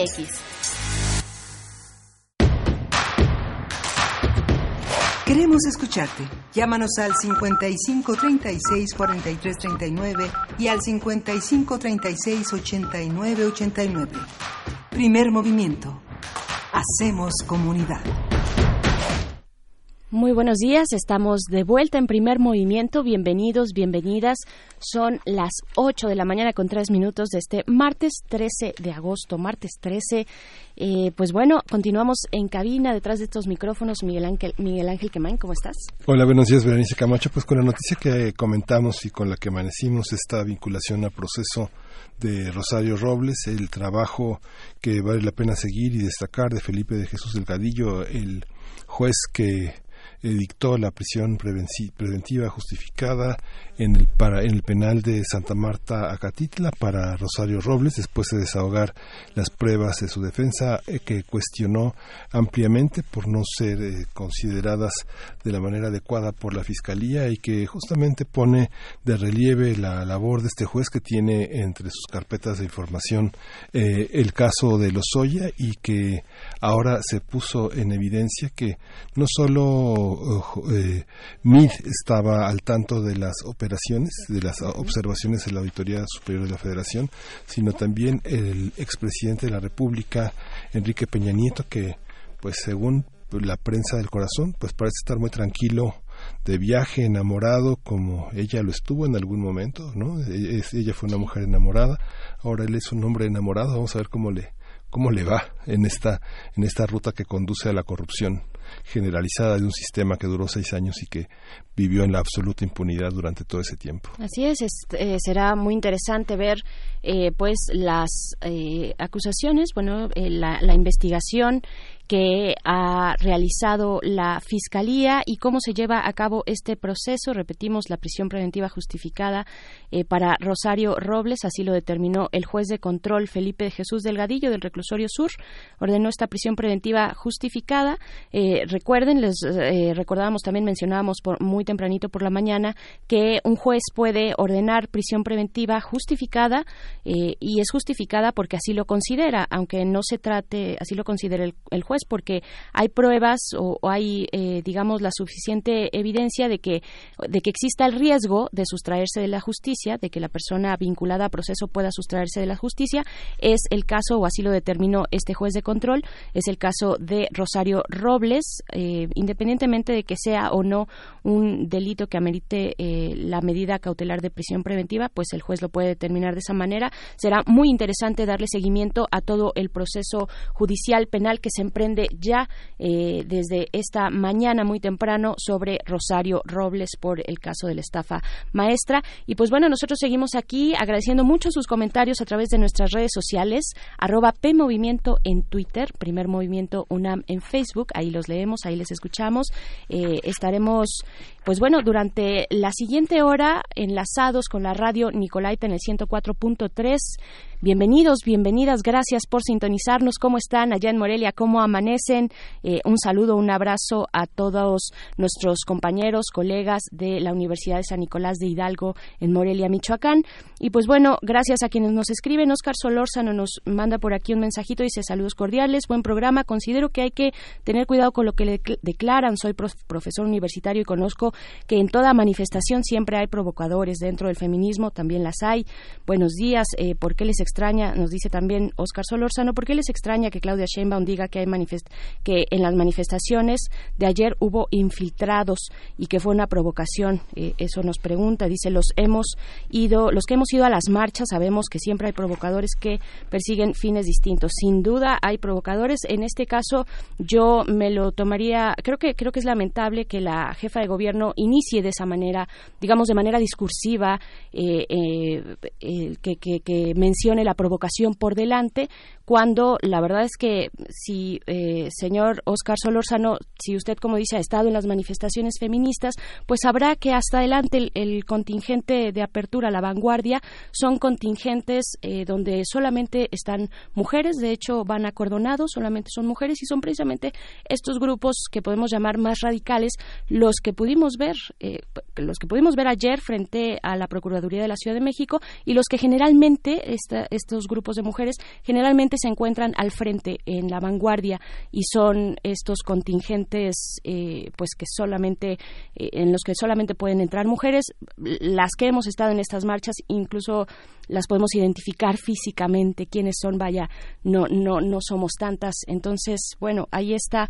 Me parece en todo caso desafortunado que la jefa de gobierno pues inicie de esa manera la explicación de lo que ocurrió el día de ayer cuando el tema de fondo es en verdad gravísimo agradecemos muchísimo sus comentarios. Y pues vámonos ahora sí con la nota nacional. Primer movimiento. Hacemos comunidad. Nota Nacional. El presidente Andrés Manuel López Obrador dijo que pediría a, Arturo Herrera, secretario de Hacienda, que se reúna con los consejeros del INE y dirigentes de partidos políticos para alcanzar un acuerdo conjunto para que los institutos políticos renuncien a parte de su financiamiento público para el próximo año. Las declaraciones del mandatario fueron en respuesta al monto de más de 5 mil millones de pesos aprobado por el Instituto Nacional Electoral y que será distribuido entre los partidos políticos como parte de su financiamiento para el ejercicio 2020. 2020. Jade Kolpolevsky, presidenta nacional de Morena, ha señalado que el Movimiento de Regeneración Nacional está dispuesto a renunciar al 75% de su financiamiento. Ayer, la líder de Morena también manifestó las intenciones de su partido para que se apruebe de inmediato una reforma legal para aplicar una reducción del 50% a los institutos políticos en el año 2020. Vamos a conversar sobre las discusiones que se están desarrollando sobre el financiamiento a los partidos, qué se debe hablar de este tema, qué aristas tiene y cómo debería abordarse. Está con nosotros Arturo Espinosa Silis, eres director de Estrategia Electoral, un laboratorio de elecciones y democracia. Buenos días, Arturo, ¿cómo estás? ¿Cómo enfocar, cómo abordar el tema? Hola, buenos días. Buenos días, Arturo. Mira, me, parece, de entrada, no es un tema nuevo. llevan proponiendo muchos años eh, reducir el financiamiento público a partidos políticos. En, al menos en el Congreso hay más de 40 iniciativas que han presentado diputados, diputadas, senadores, senadores de todos los partidos políticos con diferentes fórmulas para hacerlo. ¿Por qué de entrada en el Congreso? Porque esto es la manera en la que se determina y se distribuye el financiamiento público a los partidos políticos está dispuesto en la Constitución. Es decir, no es una cuestión caprichosa que determina los consejeros del Instituto Nacional Electoral, ni que determinan los propios partidos dentro del Instituto eh, Nacional Electoral, sino que es una fórmula que la Constitución dispone primero para determinar la bolsa de financiamiento público, es decir, el total de dinero que se va a distribuir entre los partidos políticos. Esto es a partir del número de ciudadanos que estamos inscritos en el padrón electoral, ese número, que somos alrededor de 90 millones, se multiplica por el 65% de la unidad de medida y actualización, que son alrededor de 84 pesos diarios, y de ahí sale una gran bolsa que es la que constituye el financiamiento público de los partidos políticos. Y después, la manera de distribuirlo también está establecida en la Constitución. Y es decir, de todo ese dinero que, que se destina a los partidos políticos, el 30% se distribuye por igual para todas las fuerzas políticas nacionales. Y el otro 70% se distribuye en función de la votación que tienen. De esta manera, hay que decir que, que los cálculos que se han hecho tanto para 2020 y lo que se ha distribuido para 2019 da que, por ejemplo, Morena tiene una cifra histórica de financiamiento público. En este año, en 2019, Morena recibió 1.500 millones de pesos y para 2020 calculan que recibirá cerca de 1.700 o 1.800 millones de pesos. Esto, lo primero que hay que decir es una cantidad que nunca antes había recibido un partido político. El partido político que más dinero había recibido había sido el PRI en 2012, que había recibido 1.100 millones de pesos. Por ejemplo, aquí también hay que ver un poco la disparidad, porque el siguiente partido político que más dinero recibe este año es el PAN, que recibe cerca de 900 millones de pesos, entre 800 y 900 millones de pesos. El, próximo año estará por arribita de los 900 millones de pesos. Entonces, Morena recibe casi el doble de este dinero. Algo que hay que decir es que sí es cierto que México es uno de los países en donde el dinero que reciben los partidos políticos o las prerrogativas que reciben los partidos políticos son más generosas en todo el mundo, ¿no? ¿Con qué, países? ¿Con qué países nos podemos comparar? Eh, nada más para tenerlo claro. Mira, yo el comparativo que tengo más exacto es con los países de América Latina. Y en América Latina, el punto es que en México los partidos políticos reciben, además de financiamiento para su mantenimiento diario, digamos, le llaman gastos ordinarios, reciben financiamiento para gastos de campaña y reciben financiamiento, digamos, en especie, pero reciben también tiempos de radio y televisión. Ellos no gastan en los tiempos de radio y televisión. Y bueno, y desde luego reciben financiamiento a nivel federal y a nivel local. En otros países de la región, por ejemplo, los partidos únicamente reciben financiamiento para gastos de campaña o únicamente les dan tiempos en radio y televisión o solamente reciben financiamiento para gastos ordinarios, es decir, no toda la bolsa. Es cierto lo, lo que ocurre aquí en México, que es, es un, financiamiento muy generoso el que da el Estado a la política.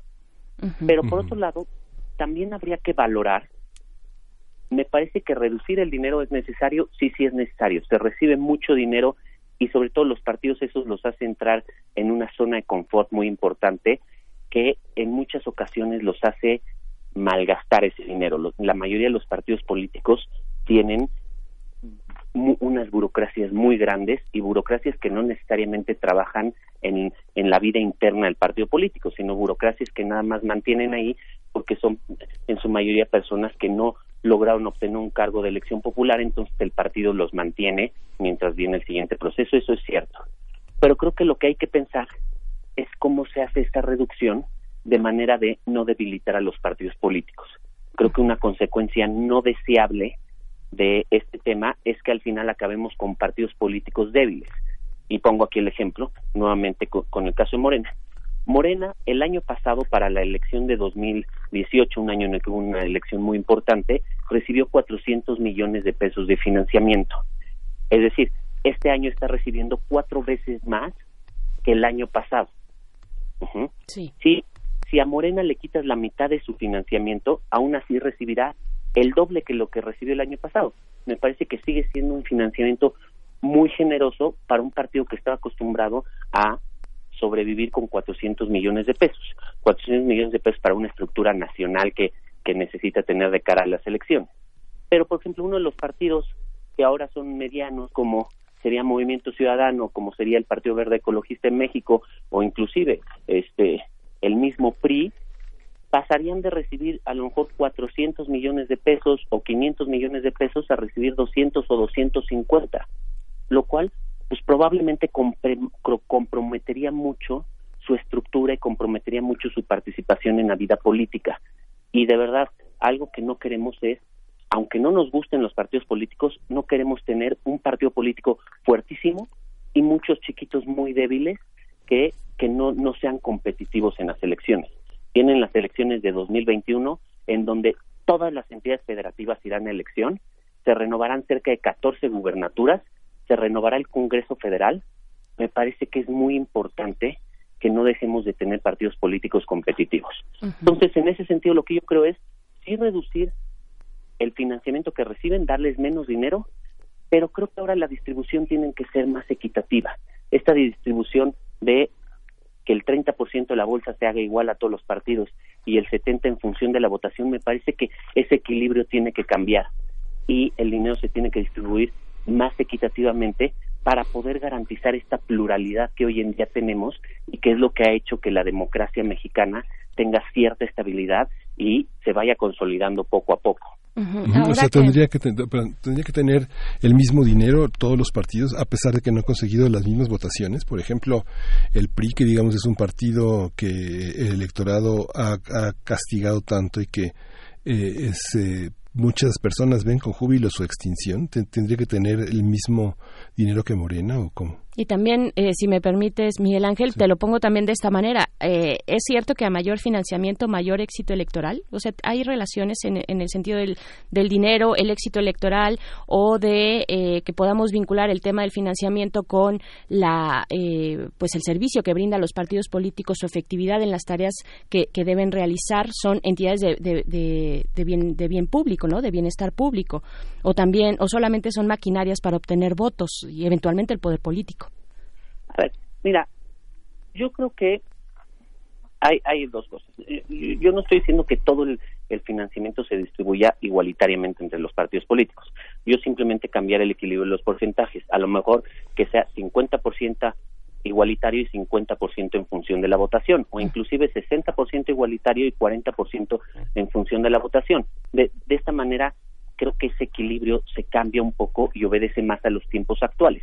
Cuando se creó esta fórmula y cuando se creó esta manera de distribución, era un tiempo en el que la pluralidad política era mucho menor. Seguíamos teniendo un partido político hegemónico muy grande y teníamos un par de partidos políticos muy chiquitos que nunca habían accedido a recursos públicos. Entonces se creó esta fórmula que, se, que pareció que en principio podía funcionar para que al menos estos partidos vayan creciendo y vayan consolidándose. Hoy tenemos una realidad de una pluralidad política mucho más, más grande, mucho más robusta y que creo que eso amerita repensar es, en ese sentido. en, el Tema, en el tema de que si más dinero implica más votos o implica mayor competitividad electoral, es relativo, sí y no. La, la, verdad es que la competitividad electoral depende de muchos factores, porque también depende de muchos liderazgos este dentro del partido político.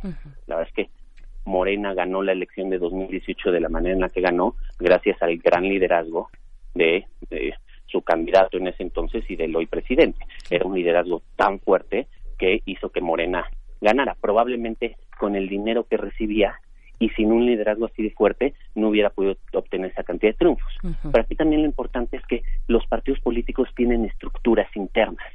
Yo creo que uno de los aspectos positivos de empezar a valorar esta reforma es que se empiece a poner ojo y se empiece a discutir sobre la vida interna de los partidos políticos. No se nos olvide que los partidos políticos, su origen es que son organizaciones ciudadanas que constituyen el enlace entre la ciudadanía y el gobierno. Son el medio de acceder a poder, al poder y son este enlace. Que se les ha olvidado esta, esta vocación y esta esencia que tienen es cierto, pero yo creo que los partidos, justamente en este descontento, tendrían que regresar un poco a su esencia ciudadana y acercarse a la ciudadanía y creo que esto es parte de lo que se tendría que, discutir, no nada más la medida de reducir el financiamiento, sino de cómo democratizar internamente a los partidos políticos, cómo hacer las estructuras más ciudadanas y más cercanas a la ciudadanía. Pero Arturo, sí, sí, sí. En, en ese sentido, yo creo que sí habría que que repensar una reforma más integral hacia los partidos políticos en ese aspecto. Y en ese sentido, la, verdad es que el reducirles el financiamiento lo que los condenaría sería tener partidos políticos débiles. Si la ciudadanía quiere desaparecer un partido político, es muy sencillo, que no voten por él, ¿no? que, que no voten, que no llegue al 3% y ya, el partido en automático desaparece. Además, me parece que hay otras fórmulas que también se tienen que aplicar paralelamente. Por ejemplo, hoy en día tenemos a varios partidos políticos buscando, o más bien varias organizaciones ciudadanas, buscando su registro como partido político nacional, lo cual me parece muy bien. Es un derecho ciudadano el de asociación formar partidos políticos. Pero creo que el problema es que lo que muchos buscan es que en el momento que les dan el registro les dan financiamiento. Creo que debe ser al revés. Deben de darles el registro, deben de competir en una elección y si muestran una mínima fuerza electoral, que es el 3% de los votos, entonces acceden a financiamiento.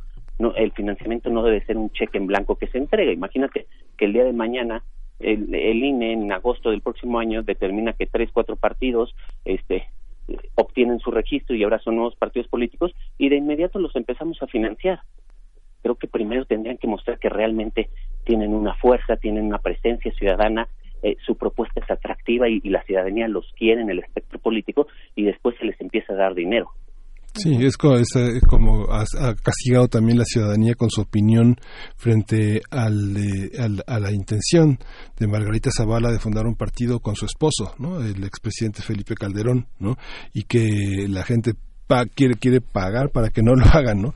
Esta, esta visión, porque ¿qué, hay detrás de la intención del presidente de, de, pensar que, de pedirle que se reúnan para que este, eh, reduzcan su presupuesto, cuando hemos visto que Morena efectivamente no es no es el partido en el poder se ha se ha comentado por los actores los eh, los hombres de la opinión pública más fuertes alrededor del presidente que Morena es un conjunto de cuotas que quieren apoderarse del gobierno y hacerle eh, pagar al presidente el triunfo de la elección, cuando en realidad el triunfo es de él. Y justamente se discute ahora esta, este nuevo cambio de dirigencia con Berta Luján al frente del partido. ¿Qué pasa, qué pasa con esto? Tenemos un partido eh, que ya no está en el poder, a pesar de que su organización llevó a su candidato a la presidencia. ¿Qué, qué, qué ¿Qué pasa con eso? ¿Cuál es la intención? ¿Qué, qué lees tú, Arturo, detrás de esto? ¿Es una intención política o realmente es una, un orden técnico que responde a una cuestión mediática para complacer a la ciudadanía de que se siente agraviada con los gastos de los partidos, que son negocios familiares, muchos de ellos, ¿no? A ver, yo, yo creo que el presidente está consciente que si quiere una reducción real al dinero de los partidos políticos, necesita pasar por una reforma constitucional. Y yo creo que él sabe que esto se va a ver difícil en el Congreso, sobre todo en el Senado, en donde Morena no tiene la mayoría necesaria para modificar este la Constitución por sí solo. Requiere de, eh, muchas alianzas. Arturo, pero las alianzas podrían salir de una manera un poco más sencilla si atendemos a que es muy impopular que un partido político, bueno, que una bancada eh, vote en contra de reducir el financiamiento, ¿no? También ese puede puede haber ese efecto. A ver, eh, el tema, sin duda, es, es un tema que, que a la ciudadanía le entusiasma. Los partidos políticos, la clase política, es el sector más desprestigiado de este país. Sea, el descontento por la democracia en México, que, que está en todos los análisis, todos los estudios que, que miden, el, que estudian la democracia, el descontento por la democracia, sin duda, es en función de los partidos políticos y es en función de la clase política. Entonces, todo lo que sea golpear a los partidos políticos o a las clases políticas siempre va a ser atractivo para la ciudadanía. Entonces, es un tema que siempre está taquillero y aparte es un tema que por lo general siempre le conviene al partido en el poder porque es el partido político grande. En su momento, el primero que empezó a proponer esto fue el PRI, cuando ellos eran gobierno. Entonces, este, e, esto siempre es atractivo. Ahora, creo que el presidente sabe que necesita una reforma. Y por más de que logre tener aliados y por más de que sea un tema popular, por ejemplo, el, me parece que para el PAN, para el PRI, para el PRD, es un tema que eh, no es viable, ni siquiera imaginable. De por sí esos tres partidos ya tienen problemas económicos porque su financiamiento se redujo estrepitosamente esta elección derivado de sus pésimos resultados, están en problemas, tienen deudas, han tenido que vender edificios, han tenido, o sea, han tenido que hacer una reestructura porque ellos tenían estructuras muy grandes que lógicamente hoy en día no pueden mantener. Entonces, e, esa es parte de lo que se ve. Por ejemplo, otros partidos más pequeños como Movimiento Ciudadano, ayer leía que, que, les dijo, sí, vamos a, a reducir el financiamiento, nosotros estamos a favor, pero vamos a cambiar la forma de distribución. Vamos a una forma de distribución más equitativa entre todos los partidos políticos, lo cual pues tampoco le conviene a Morena. Si Morena se quiere instalar como un partido político, este, digamos, muy fuerte respecto a los demás y un partido político a largo plazo que ostente el poder, pues desde luego lo que le conviene es ser él un partido político rico y que los demás sean partidos políticos con problemas financieros o problemas económicos para que de cara a las elecciones de del 2021 ellos tengan muchas más posibilidades de ganar. Imagínate, insisto, se juegan 14 gubernaturas. O sea, el PRI hoy en día tiene 12 gubernaturas, es el partido que más tiene. Si pierde todas las que sus gubernaturas que se juegan en 2021, el PRI quedaría con cuatro gubernaturas. ¿No? Entonces, que, creo que podría ser más. exacto, que, creo que ese es un tema muy importante. Sí, esta, esta parte que comenta el, Lorenzo Córdoba de que otra vía de financiamiento, lo que los partidos buscarían otras formas de financiamiento, justamente porque eh, en, desde el Senado serían, tendrían una política realista y buscarían el financiamiento de otras partes ¿Tú, tú cómo, cómo ves esa declaración de, de este, del presidente del INE? Eh, esta declaración que hizo, se, posicionó también con la reducción del presupuesto del INE, que fueron casi mil millones de pesos desde el inicio del sexenio, ¿no? Que, o sea, esta parte de buscar financiamiento en otra parte, ¿Qué significado le das, Arturo? claro, porque además es una conversación, no sé si estamos en ese momento de la conversación en México, ya lo pone Lorenzo Córdoba en la mesa, pero vaya, eh, eh, hay financiamiento público y privado también en otros en otros lugares, en Estados Unidos, por ejemplo, está el financiamiento que se ve y el que no se ve, ¿no? También. Sí. Y el, de la verdadera mafia, que, compra, que En México el que no se ve es ese. Sería un retraso para Lorenzo Córdoba, sería un retraso de permitir que la mafia, que la mafia en el poder, este, compre sus elecciones, porque eso sería también buscar ese dinero que ha, trata, ha llevado 40 años de limitar, ¿no? A ver, creo que aquí hay varias cosas que decir. Desde el punto de vista de los partidos políticos, en primera, insisto, creo que la reducción no debe ser tan drástica ni tan radical, aunque sí creo que debe de haber una reducción bien pensada. Ahora, también creo que los partidos políticos internamente tienen grandes áreas de oportunidad en donde obtener más, más recursos. Y, te digo dos de ellas, ¿no? Una es pues, tener una administración mucho más profesional, ¿no? Que no sean estas estructuras burocráticas que mantienen a todas aquellas personas que no obtienen un cargo de elección popular y que entonces les dan un cargo en el partido político para que tengan recursos. Por el otro lado, prácticamente todos los partidos políticos, es un estudio que estamos, eh, estamos realizando, pero lo que hemos ido encontrando es casi todos los partidos políticos ocupan casi el 50% del dinero que reciben pagar multas al INE. Multas por por no cumplir con la ley cabalmente. Creo que aquí tendrían que ser muchísimo más estrictos. Yo no me imagino una empresa que el 50% de sus ingresos se los paguen al SAT en multas, ¿no? O sea, sería impensable. Entonces, aquí creo que los partidos políticos tienen un gran área de oportunidad de hacer una revisión y de ser mucho más estrictos en el cumplimiento de sus obligaciones frente a la autoridad electoral y obligaciones de todo tipo de transparencia, de fiscalización, de eh, en muchos sentidos. Y por el otro lado, creo que hay una gran área de oportunidad también en que los partidos volteen a ver a sus militantes y a lo mejor ese es el financiamiento público al que se refiere Lorenzo al menos yo es al que del que he escrito y del que me he referido en varias ocasiones porque todos los partidos políticos en sus estatutos tienen permitido cobrarles cuotas a las militancias y de ahí obtener mayor financiamiento. Es, es pertenecer a un club. Desde luego, ¿no? Si tú quieres pertenecer a un club o una asociación y demás, pues hay que pagar y hay que estar dando cuotas. Todos los partidos lo pueden hacer.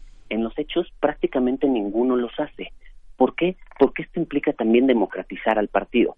Si yo pago una cuota por estar en el partido y si yo voy aportando, quiere decir que yo voy a tener acceso o al menos la posibilidad en algún momento de acceder a una candidatura de elección popular, de poder formar parte de la dirigencia del partido. Y lo cierto es que esto a los partidos no les gustan porque la manera en la que se han conducido durante años ha sido a partir de dirigencias populares en las que son un grupo el que decide todos los aspectos del partido. Morena no hizo algo parecido, perdón, Arturo, con este con el sorteo del año pasado.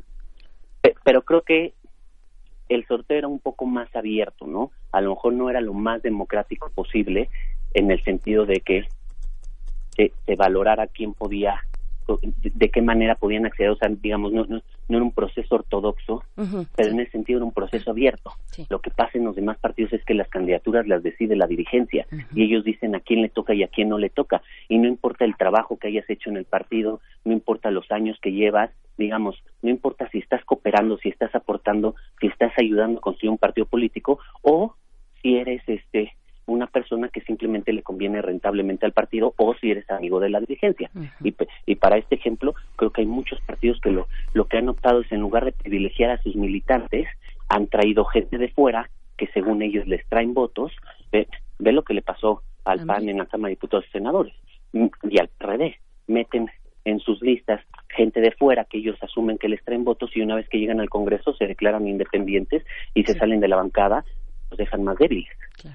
Entonces, ellos, los partidos han privilegiado esto a atender a una lógica de sus que sus propios militantes sean los que estén contribuyendo al partido. Y desde luego esto implicaría financiamiento por parte de los militantes que, que estén aportando, pero que también que puedan acceder a eso. Yo eso lo veo como, como una posibilidad. Y por último, el tema de el dinero este en la política, hay que decir algo. La democracia cuesta y las elecciones también cuestan. no, no, no solo en México, en todo el mundo, ¿no? O sea, es difícil. Yo no he encontrado un país que cada, que cada ciclo electoral haga elecciones de manera más barata. Al contrario, en todos los países, cada ciclo electoral se hacen más caras. Es cierto que en México uno de los sistemas electorales más complejos y en gran medida por la gran desconfianza que tenemos y eso también lo vuelve más caro. Pero también es cierto que el financiamiento de la política es necesario y yo creo que es mejor tener una democracia que cueste a no tener democracia. Sin embargo, creo que sí lo que se debe buscar es evitar la tentación o evitar abrirle el camino al dinero ilegal, al financiamiento de fuentes ilícitas, ya sea de recursos públicos, ya sea del crimen organizado, ya sea del extranjero. Y me parece que financiando la política por parte del Estado, no te voy a decir que esto se acaba o no existe, pero sí te voy a decir que se reduce importantemente. Si tú le vas poniendo candados, es más difícil hacerlo, no que sea imposible, pero es más difícil hacerlo que si lo abres totalmente. Y si tú le reduces el financiamiento importantemente a los partidos políticos, creo que lo que vas a dejar son tentaciones de que ellos vayan a buscar de otras fuentes no precisamente lícitas, obtener esos recursos. De por sí, y ahí hay un estudio que, que, hicieron este, Mexicanos contra la Corrupción y Integralia, el dinero bajo la mesa es, es una fuente muy importante, ¿no? Y gran parte de ese dinero bajo la mesa viene de, eh, de los gobiernos, del, de, de la administración pública. Ahí la ecuación, la ecuación es este tener muy claro la diferencia entre racionalidad y austeridad, porque la austeridad que ha promovido el gobierno este tiene muchos matices y a veces puede puede resultar este un arma ideológica en, en, en malas manos, digamos, ¿no? Pues sí, pero se nos ha acabado el tiempo, Arturo Espinosa Silis. Qué, qué emoción, qué emocionante hablar de los partidos, quién lo diría. Pero bueno, es de verdad una discusión importante, interesante a la que le daremos seguimiento y ojalá podamos conversar contigo más adelante. Eh, por el momento te mandamos un abrazo. Muchísimas gracias.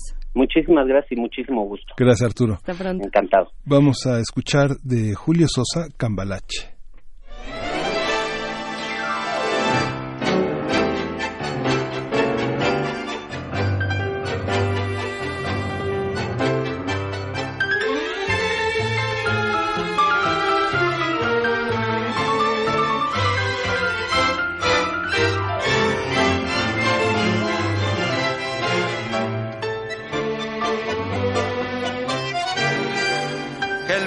Fue y será una porquería, ya lo sé.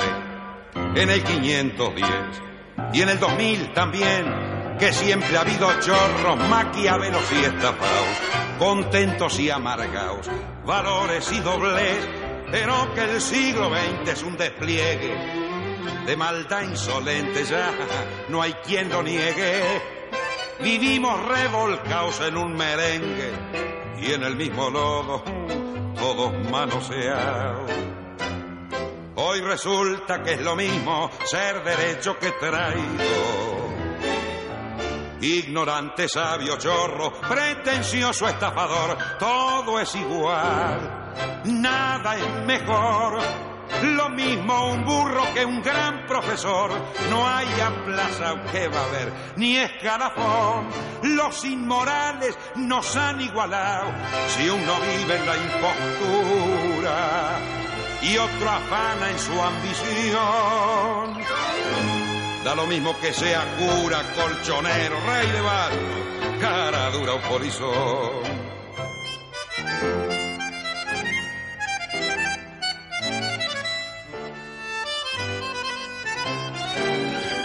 Qué falta de respeto, qué atropello a la razón. Cualquiera es un señor, cualquiera es un ladrón, mezclado con Toscanini, Escarface y Napoleón, Don Bosco y Damiñón, Carnera y San Martín, igual que en la vidriera irrespetuosa de los cambalaches.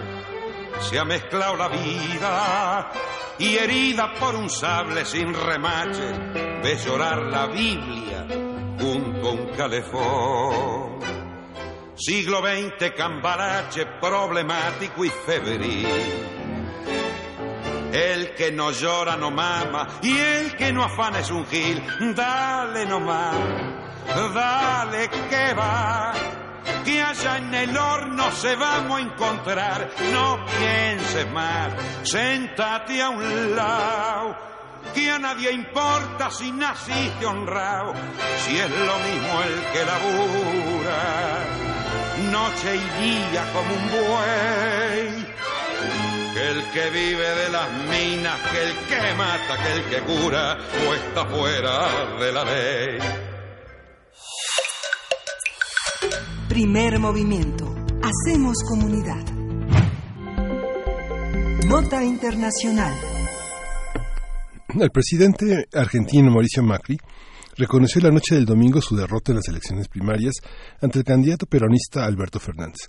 De acuerdo con los resultados de los comicios, el ex jefe del gabinete de los Kirchner obtuvo 47% frente al 32% del mandatario. De, eh, de mantener esta tendencia para las elecciones de octubre, Alberto Fernández y la expresidenta Cristina Fernández de Kirchner podría vencer a Macri sin la necesidad de una segunda vuelta electoral.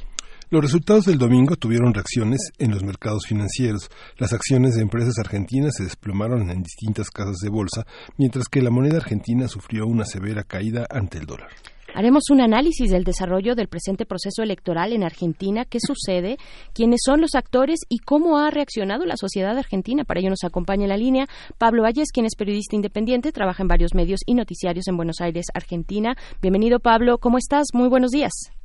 Hola Berenice, hola Miguel Ángel, ¿cómo están? Muchas gracias aparte por la introducción con en uno de los tangos mm. que más refleja la sociedad argentina, que se llama Cambalache. Exacto. Así es. Pues bueno, de esa manera te damos la bienvenida. Eh, ¿qué, ¿cómo, ¿cómo leer estos resultados en, en, Argentina? Ayer salió Macri a dar una conferencia con una cara muy larga, eh, no con muy buenas noticias. Desafortunadamente se recibe de una manera difícil eh, esta noticia, eh, digamos, para la economía de, Argentina. Sí, eh, bueno, primero les quiero comentar a toda la audiencia que a veces no queda claro qué fue lo que se votó. Estas elecciones fueron las elecciones llamadas PASO. PASO es una, un acrónimo de eh, primarias abiertas, simultáneas y obligatorias. Son elecciones primarias que el sistema tiene para elegir los candidatos de cada partido político antes de concurrir a las elecciones. ¿Qué es lo que sucedió? Estas elecciones se han desvirtuado de manera tal que los distintos partidos políticos no presentan diferentes candidatos para dirimir quién va a ser el candidato oficial del partido, sino que los partidos presentan un candidato único. ¿Sí? Entonces, esto se convierte en una gran encuesta nacional muy fidedigna de lo que va a pasar en los meses posteriores que tenemos las elecciones generales y válidas para elegir presidente.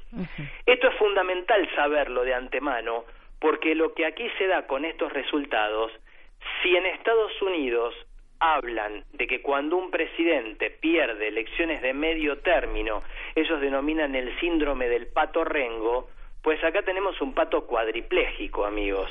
ya no Rengo.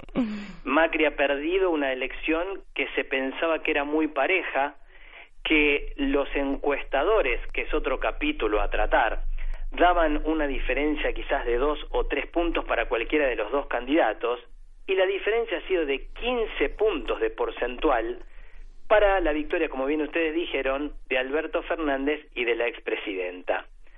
Hoy nos despertamos aquí con dos grados centígrados de sensación térmica, ¿sí? Eh, de temperatura en el ambiente, soleado pero con dos grados. Creo que eso es inversamente proporcional a lo calentito que está el ambiente político en la Argentina. No solamente en lo económico, hoy se está se está evaluando y la gran duda es la gobernabilidad que tiene el presidente Macri, las posibilidades de ejercer el gobierno de aquí a diciembre, que sería la asunción de las nuevas autoridades. Y por supuesto, como ustedes dijeron, el correlato económico, en donde se habla de que los mercados mm. han dado eh, su visión del resultado electoral siempre con esta metáfora, ¿no? De los mercados, como si fuera una entelequia manejada por inteligencia artificial o algo por el estilo. Los mercados están hechos por actores importantes de la vida económica de las sociedades y que evidentemente sí dan su parecer eh, o su forma de hacer negocios, quizás en esta devaluación que se ha hecho en el día de ayer, que el dólar como moneda de referencia el dólar americano ha pasado de 40 a 56, 57 pesos, que fue como cerró ayer, eh, y también eh, la caída de las acciones en la bolsa. Por lo tanto, estamos divirtiéndonos bastante con esta situación en Argentina. Esperemos que sea nada más que divertido, que sea un cambio de ciclo que tenga estos cimbronazos y que no genere mayor pobreza de la que se ha generado en estos años y que ha sido uno de los motivos por los cuales yo evalúo y otros colegas también que eh, ha llevado a la gente a votar en contra de este gobierno. ¿Cuál es la, correlación de fuerzas eh, que hay eh, para pensar que este gobierno es indeseable y que los argentinos quieren un cambio? ¿Todos los argentinos quieren un cambio o qué se espera en este juego de fuerzas? ¿Quiénes son y quiénes manejan la economía y a favor de quién? Mira, Miguel Ángel, eh, si vos sumas todos los partidos que no votaron a la fórmula Fernández-Fernández, igualmente esa suma no te alcanza para dar un resultado distinto. Es decir, si los partidos menores que se han presentado a las elecciones, los votantes, mejor dicho, de esos partidos menores, fueran todos a votar a Mauricio Macri, igualmente no alcanza para que en las elecciones. Entonces está claro que la mayoría que se ha expresado en las urnas quiere un cambio en la Argentina. Una mayoría amplia, ¿no? Mayoría amplia, una mayoría amplia, la participación nada despreciable, ¿no? No, no, la participación ha llegado al 76%, es una barbaridad. eh, siempre, igual acá los argentinos nos gusta ir a votar y, tenemos alta participación, ¿no? Eh, pero ha sido una, un porcentaje muy alto. Entonces, se ha dado un, un, fenómeno que es irreversible y el gobierno lo sabe esto. Eh, es muy, realmente, acá en la Argentina nunca se sabe, pero es realmente imposible eh, dar vuelta, o sea, si vos los votos de, la, de los partidos menores de izquierda, los votos menores también de los partidos de ultraderecha, no van a ir a parar todos enteros a, Mauricio Macri. Entonces está claro el resultado. Ahora bien, me preguntaba Miguel Ángel los mercados, eh, el resto de, los, de, lo que antes se decía cuando yo era chico, las fuerzas vivas de la sociedad. Y bueno, hay intereses este, importantes que son quienes manejan la, la, parte financiera más que nada, las tasas de interés, eh, las monedas de cambio, que evidentemente están haciendo ciertos juegos y que parecería ser, parecería ser que les conviene más el gobierno de Macri, pero también las pequeñas y medianas industrias, los pequeños comerciantes, se han expresado a través del voto en contra del modelo económico que estaba llevando adelante Macri. Y esto es una realidad. Eh, no, no se puede tapar el sol con las manos. la reacción de la gente que votó fue por la situación económica.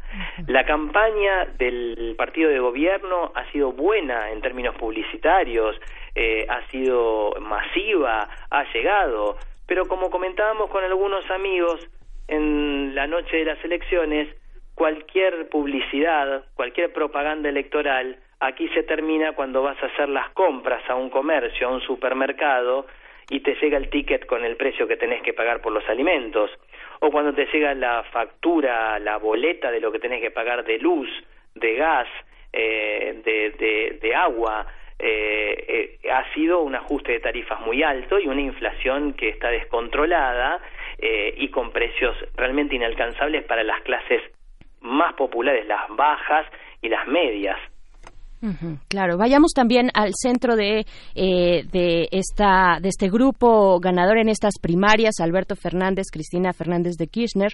Eh, en algún momento, bueno, ahora ya hay, eh, en una, están en una reconciliación, ya es el binomio ganador en estas primarias, pero en algún momento se tenía la duda si, si, si el divorcio, digamos, que ocurrió entre Alberto Fernández y la crítica aguda que tenía hacia Cristina Fernández de Kirchner, pues iba a pesar más que las eh, ideas en contra o el, rechazo a Macri, por ejemplo, ¿no? ¿Qué decir de este grupo? ¿Cómo se ha ido, cómo se ha ido articulando en estos últimos años eh, y cómo, pues, observar y analizar esta reconciliación?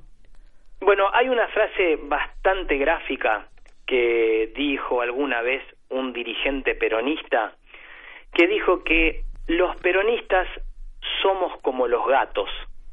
Parece que nos estamos peleando, pero en realidad nos estamos reproduciendo. Eh, eso fue una frase que dijo muy muy gráfica ¿eh?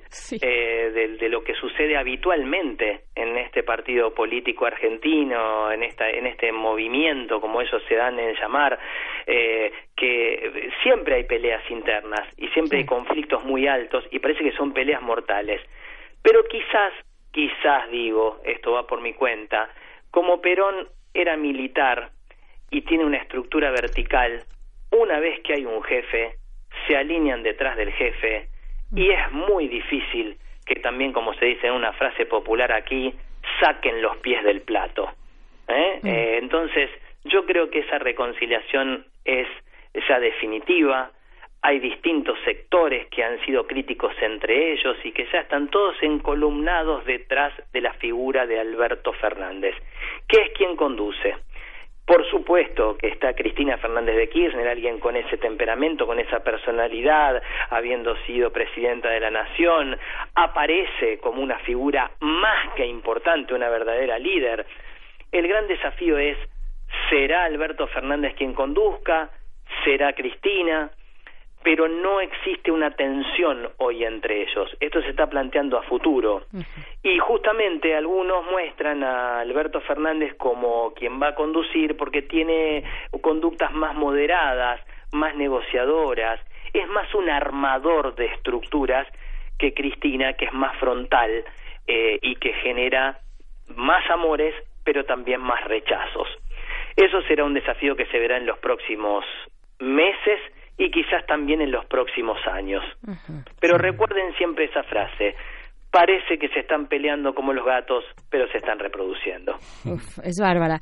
Eh, preguntarte pues también acerca de la propuesta de Alberto Fernández. Por supuesto, está observando, vaya, es, es muy obvio decirlo, pero, pero para quienes no estén tan familiarizados con la política y con la economía también de Argentina, pues la situación tan eh, compleja que existe en cuanto a la desigualdad, la pobreza, que es una pobreza estructural, la crisis económica, el de, la desaceleración en fin, cuál es eh, la propuesta de Alberto Fernández y qué podemos ver, qué podemos ver en los siguientes meses de aquí a octubre que venga ahora sí el momento de la verdad. Mira, Alberto Fernández, si algo que lo caracteriza en estos últimos meses es la cautela y también ciertas declaraciones donde lo que único que intenta es llevar calma, porque el miedo que existe es que la economía, la política económica argentina y la política también institucional vuelva otra vez a un movimiento pendular que nos está llevando últimamente los últimos prácticamente 200 años en la Argentina, que vamos de un extremo al otro. Eh, un día somos amigos de Cuba y otro día tenemos relaciones carnales con Estados Unidos en política internacional y ustedes lo saben bien. Y aquí internamente es lo mismo. Un día tenemos una política distributiva y otro día tenemos una política que concentra este, los capitales. Es este, bastante pendular y Alberto Fernández lo que trata de hacer es dar declaraciones moderadas, con cautela, diciendo que se van a respetar los acuerdos, diciendo que también se van a pagar los intereses de la deuda externa, que es el gran problema que tenemos luego de la política de Macri. Eh, entonces, hay un mensaje en donde no está claro cuál va a ser el camino, ¿sí? Lo que marca es el rumbo, dice vamos a seguir respetando los contratos, no va a haber grandes cambios, no vamos a caer en un péndulo, pero no se ha dado una sola precisión de cómo hacerlo. Y lo mismo del otro lado, porque Macri también le han preguntado, en caso de usted ganar las elecciones, qué es lo que va a hacer en materia de política económica. Y su respuesta fue textual, porque la recuerdo, lo mismo pero más rápido. Mm. Eh, entonces, no hay grandes definiciones técnicas, sino que más que nada se cae en eslogans y en tratar de transmitir sensaciones. Ustedes lo han visto en Cambalache y creo que nos conocen en todo el mundo. Los argentinos somos muy sentimentales y pasionales y pocas veces racionales. Y se vota más con el sentimiento y se vota más con la sensación y con la sensitividad y sensibilidad que con un análisis eh, medido y profundo de lo que son las propuestas electorales. Hablo por nosotros, no sé cómo será en el resto del mundo, acá también, acá también, pero sabemos disimularlo tal vez, no lo expresamos de esa manera, pero por supuesto que gana el corazón. Y es curioso cómo se, ha, cómo se ha olvidado el electorado, pero también hay una parte que, aunque los argentinos sean así o puedan ser percibidos así, hay un olvido de las autoridades por el electorado, digamos, la organización de candidatos únicos por parte de los partidos significa que los electores no, no sirven, no cuentan y no, no, no, no, no funcionan, ¿no? Vos sabés, Miguel Ángel, que eso es exactamente lo que, lo que me preocupa, me, has leído mi pensamiento y lo que yo pienso, porque es tan buena la idea de las PASO, de, una, de unas elecciones primarias, pero que sean simultáneas de los partidos políticos, para que toda la población pueda elegir, que sean obligatorias, ¿sí? que sean abiertas, es tan buena que uno pueda participar de las internas de los partidos políticos y lamentablemente se ha desvirtuado tanto que hoy institucionalmente lo que la gente dice es estas elecciones no sirven para nada, es una gran encuesta nacional y que encima pone en crisis la gobernabilidad. Porque vos decime qué gobierno puede seguir gobernando cuando la gente le ha dado la espalda masivamente de aquí hasta diciembre. Es una locura. Entonces eso es lo que más, más preocupante, o lo que a mí más me preocupa en, para los próximos años, que se ha desvirtuado esta herramienta eh, y que ese, esa, es, e, e, e, esa, se dice desvirtuación, no sé, ese, ese producto de, que, que ha salido es culpa, como vos decís, Miguel Ángel, de ciertos eh, sectores políticos que han tenido un desprecio absoluto por el resto de los votantes es tal cual como lo dices. Ahora, ¿cuál es la causa? La clase política bajó de un objeto volador no identificado, de un plato volador, como se le dice, no, es producto de la sociedad que nosotros también tenemos. Entonces ahí es donde ves una crisis que es mucho más profunda, que es el individualismo, el sálvese quien pueda ante una crisis, la falta de solidaridad, no pensar en el prójimo, problemas que venimos arrastrando quizás hace muchos, muchos años y que quizás algún día lo podamos cambiar. Bien, pues Pablo Vallés, no tenemos más que agradecerte. Veremos cómo eh, corre, cómo corre este proceso, este proceso después de estas elecciones eh, paso, estas elecciones primarias. De aquí a noviembre, que sea el momento de la verdad, eh, pues estaremos platicando en ese, en ese, en ese futuro contigo, en ese futuro cercano, Pablo Vallés. Muchas gracias. Para mí va a ser un placer y les robo 15 segundos más para saludarlos como siempre, para felicitarlos por el programa, para felicitarlos por la producción, a Miriam eh, principalmente, que es encantadora y me llama siempre eh, y es imposible decirle que no que uno no puede participar en este programa, que está ocupado, así que uno suspende sus actividades y está siempre en primer movimiento porque también deben tener unos oyentes maravillosos y para mí es lo mejor que me pasa últimamente es participar en el programa de ustedes, así que llámenme cuando quieran. Muchas, gracias, Pablo. Eh, Miriam está del otro lado del cristal, está en la producción, te está escuchando, así es que mensaje estar toda, recibido. Toda, eh, como si toda sonrojada, pero no importa. Sí, un poco sonrojada. Muchísimas gracias, Pablo. Un abrazo hasta allá. Muchas gracias. Buen día. Un beso a todos, ¿eh? Y que anden muy bien. Igualmente para ti. Hasta pronto, Pablo es periodista independiente. Eh, pues bueno, desde Buenos Aires, desde Argentina. ¿Cómo lo ven ustedes? ¿Cómo ven? Pues interesante, ¿no? Interesante el efecto que tienen estas elecciones primarias, eh, el abandono hacia los votantes, hacia, hacia la ciudadanía, pero también lo que le deja al gobierno que está en turno, que está en curso. Y que hay tantos paralelismos con nosotros, ¿no? Y que la sociedad argentina es verdaderamente una sociedad entrañable. El exilio argentino nos dejó grandes maestros y tenemos una deuda impagable con Argentina. Así es, pues bueno, vamos con música. Esto es de Poolside. La canción es Harvest Moon. Y de una vez vamos despidiendo también a la radio Nicolaita. Gracias. Nos escuchamos el día de mañana, si ustedes así nos lo permiten, a través del 104.3. Nosotros seguimos en el 96.1 de FM aquí en Radio NAM.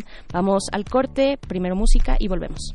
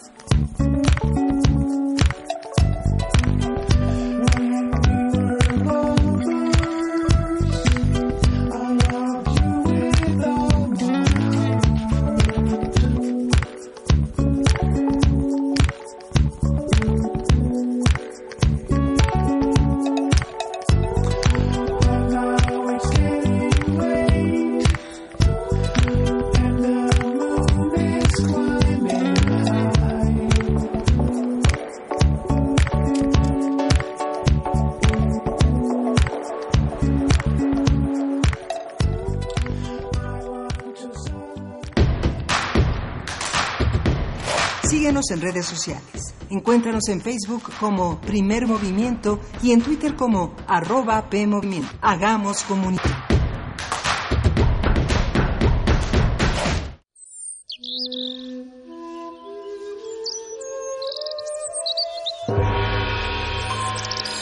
El cuadrante es una parcela fértil para todo tipo de sonidos La cosecha depende del músico y el músico depende de la escucha que fertiliza el campo. El ciclo del sonido. Cultivo de Hercios. Composta radiofónica para la nueva música. Lunes y jueves, 21 horas. Por resistencia modulada. 96.1 FM, Radio 1. Experiencia sonora.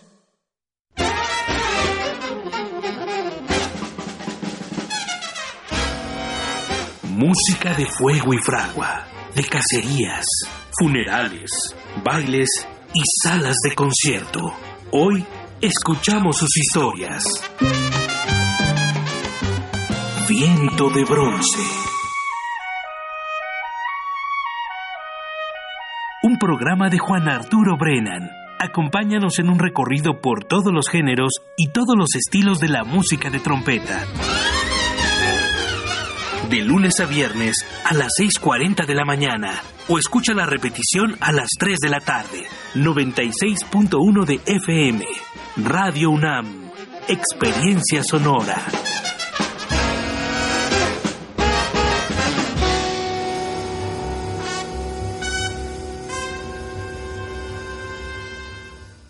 Nos han hecho creer que aquí solo hay chairos o fifís. Pero en México vamos más allá. Porque todos los días hay gente poniendo manos a la obra. Ganando batallas. Siendo la solución y no el problema. Saliendo adelante. Levantando la voz. Rescatando nuestra humanidad. Conservando nuestras voces. Ni chairos ni fifís. Somos mexicanos. El color de México es la suma de nuestras luchas. Movimiento Ciudadano. La responsabilidad al volante es un seguro que nos protege a todos. Por eso, revisa tu vehículo. Mantente alerta. Evita el alcohol y las drogas. Aléjate del celular. Respeta los señalamientos. Ponte el cinturón. Utiliza el asiento especial si vas con menores. Con seguridad llegarás a tu destino. Cuídate, cuídame, cuidémonos todos. Secretaría de Comunicaciones y Transportes. Gobierno de México. Imagina cuántos intérpretes han dejado el alma frente a estos reflectores. ¿Cuántas veces recorrieron las páginas de sus más de 9.000 partituras?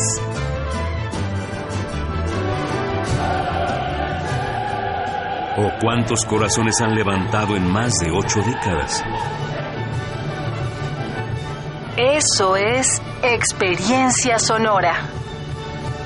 Orquesta Filarmónica de la UNAM, domingos a las 12 del día por el 96.1 de FM. Radio UNAM, experiencia sonora.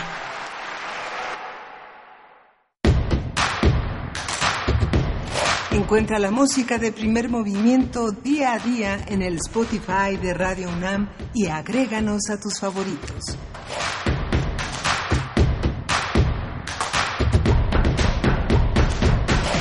Estamos de vuelta en primer movimiento, son las 9 de la mañana con 3 minutos de este martes 13, martes 13 de agosto de 2019. Eh, pues, ¿cómo ves la mañana, Miguel Ángel? Pues muy interesante porque justamente teníamos una mesa, tenemos una mesa preparada para hoy, justamente con documentos, con trabajos de México Evalúa, esta organización de investigación que ha puesto sobre la mesa muchos de los temas que, están justamente esta mañana, el encarcelamiento de Rosario Robles, el seguimiento del caso, las, eh, la, los señalamientos del juez eh, Felipe Jesús Delgadillo en torno al tema de las eh, presentado por la Defensoría, de los, por, por, los abogados defensores de Rosario Robles, eh, la recepción de las pruebas por parte de la Fiscalía. Todo esto nos lleva a pensar en el tema del seguimiento y la evaluación del sistema de justicia penal en México, de la justamente de los derechos de los usuarios en el sistema de justicia, sobre el índice de confiabilidad de la estadística criminal que se ha puesto en tela de juicio frente a las estadísticas del Sistema Nacional de Seguridad y las estadísticas de la, de la seguridad en la Ciudad de México. En fin, es, una, es un tejido lleno de, de, inconsistencias, de incongruencias, pero que justamente vamos eh, encaminándonos a encontrar eh, las pautas más generales de toda esta de toda esta percepción. Y hoy vamos a tener en unos momentos la presencia de María Novoa, que es, ella es coordinadora del programa de justicia en México Evalúa y vamos a poder hablar ampliamente de todo este tema, Berenice. Así es, de todo este tema que en, si lo viéramos en términos generales, por supuesto es amplísimo porque finalmente se trata de una evaluación que hace México Evalúa, una evaluación profunda a 11 años de la entrada en vigor del sistema de justicia penal acusatorio adversarial en nuestro país a partir de la reforma constitucional de 2008. Eh, y pues bueno, vaya, es todo el sistema judicial penal en nuestro país. Por supuesto, son muchísimos temas, hay una gran cantidad de datos. En fin, lo estaremos revisando, como bien dices, en unos momentos más. Agradecemos mucho sus comentarios. Gracias, R. Guillermo. Gracias, Mayra Elizondo por, eh, por asistir, a hacer comunidad esta mañana. Eh, Efren 52 también está por acá en las redes sociales. En fin, hay varios comentarios sobre nuestras conversaciones de la hora anterior acerca del financiamiento a los partidos políticos en nuestro país, una discusión que está ahora eh, y, que, que, será muy interesante ver también cómo se va desarrollando eh, la elección de la, eh, de la presidencia de Morena en unos, un, en unos meses más adelante. También Marco Fernández, muchas gracias por tus comentarios. Un Baena también. Bueno, gracias, gracias a todos ustedes. Y pues bueno, vamos a la poesía necesaria. Vámonos, te toca a ti, Miguel Ángel. Primer movimiento. Hacemos comunidad. Es hora de poesía necesaria.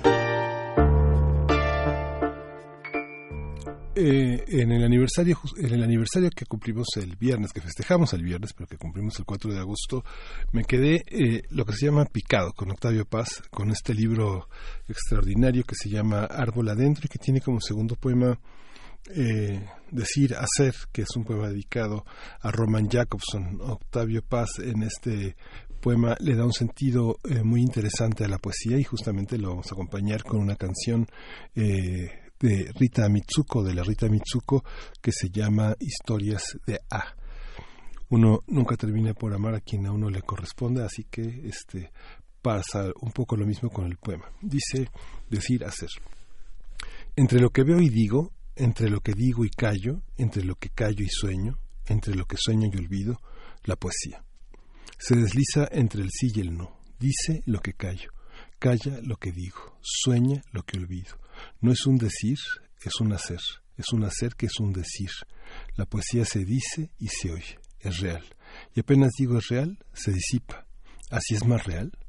Idea palpable, palabra impalpable. La poesía va y viene entre lo que es y lo que no es. Teje reflejos y los desteje. La poesía siembra ojos en las páginas, siembra palabras en los ojos. Los ojos hablan, las palabras miran, las miradas piensan, oír los pensamientos, ver lo que decimos, tocar el cuerpo de la idea. Los ojos se cierran, las palabras se abren.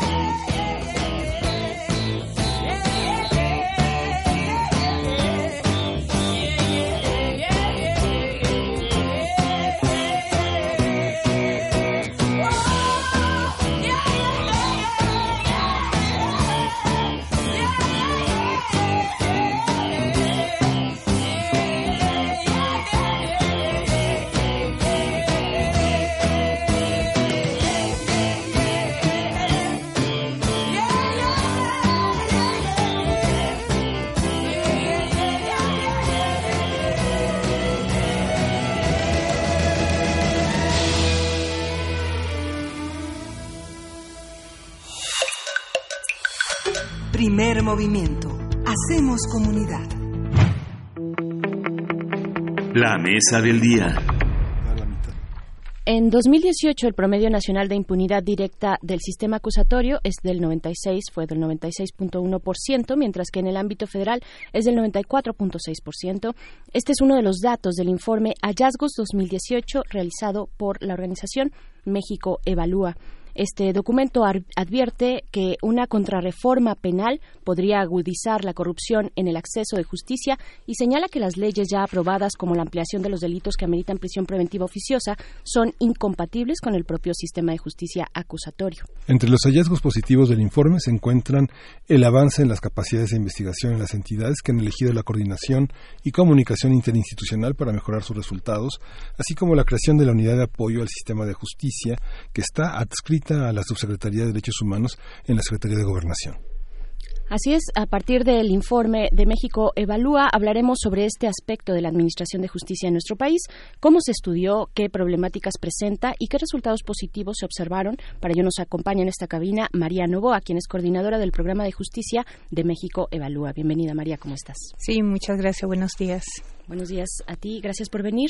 Pues bueno, hay muchísimo que decir, es un informe muy amplio, ya lo decíamos eh, antes de entrar contigo, es un informe pues que finalmente ustedes han venido haciendo año con año, es un informe anual, pero que retrata eh, el estado del arte, digamos, ¿no? del sistema penal acusatorio a pues cuántos años lleva de haber de, estar en vigor este año ya para toda la este este sistema ya para toda la República. Ya tiene tres años en plena vigencia. Tres años.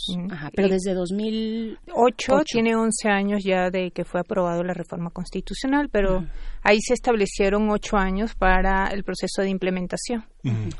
¿Cuáles han sido los, las líneas de investigación, María? ¿Y cómo una organización como México Evalúa plantea líneas de percepción epistemológicas distintas a los propios informes que plantea el gobierno? ¿Qué, qué forma de lectura es la que desde una organización como, como esta se plantea para entender la problemática y cuáles son las redes que, este, que en una investigación como esta eh, permiten entender más la, labor del gobierno en este tema. Sí, bueno, eh, la misión que tiene México Evalúa es un centro de investigación y una de sus líneas principales de trabajo es el tema de justicia y más cuando se estableció esta reforma constitucional en el año 2008, sentíamos que era un una política pública muy importante que había que seguirle porque sí ha significado cambios estructural y sustantivo en lo que es tanto la persecución, eh, la procuración de justicia como la impartición de justicia en el país y que eh, nos dio como resultado de hacer todo un trabajo donde se estableció desde sociedad civil eh, con una perspectiva de sociedad civil y a la final una perspectiva como usuarios, como todos somos usuarios del servicio de justicia penal, establecer toda una metodología con indicadores que nos ayudaban a hacer primero una evaluación de lo que pasaba en el proceso de implementación, qué tanto se estaban haciendo los cambios necesarios y si se estaban realmente generando las capacidades y las condiciones en todas las instituciones que son parte de este sistema de justicia, ¿no? Ya después del 2016, cuando entró en plena vigencia el sistema tanto a nivel de las 32 entidades como a nivel federal y en todos los delitos, pues hicimos un ajuste a esa metodología para entonces ya no estar evaluando la implementación, en todo caso evaluando lo que dictaminó la autoridad en ese momento a que empezaba una etapa de consolidación del sistema, de alguna manera asumiendo también que esa, esa implementación quedó inacabada, es decir, no quedaron las condiciones, las capacidades necesarias establecidas.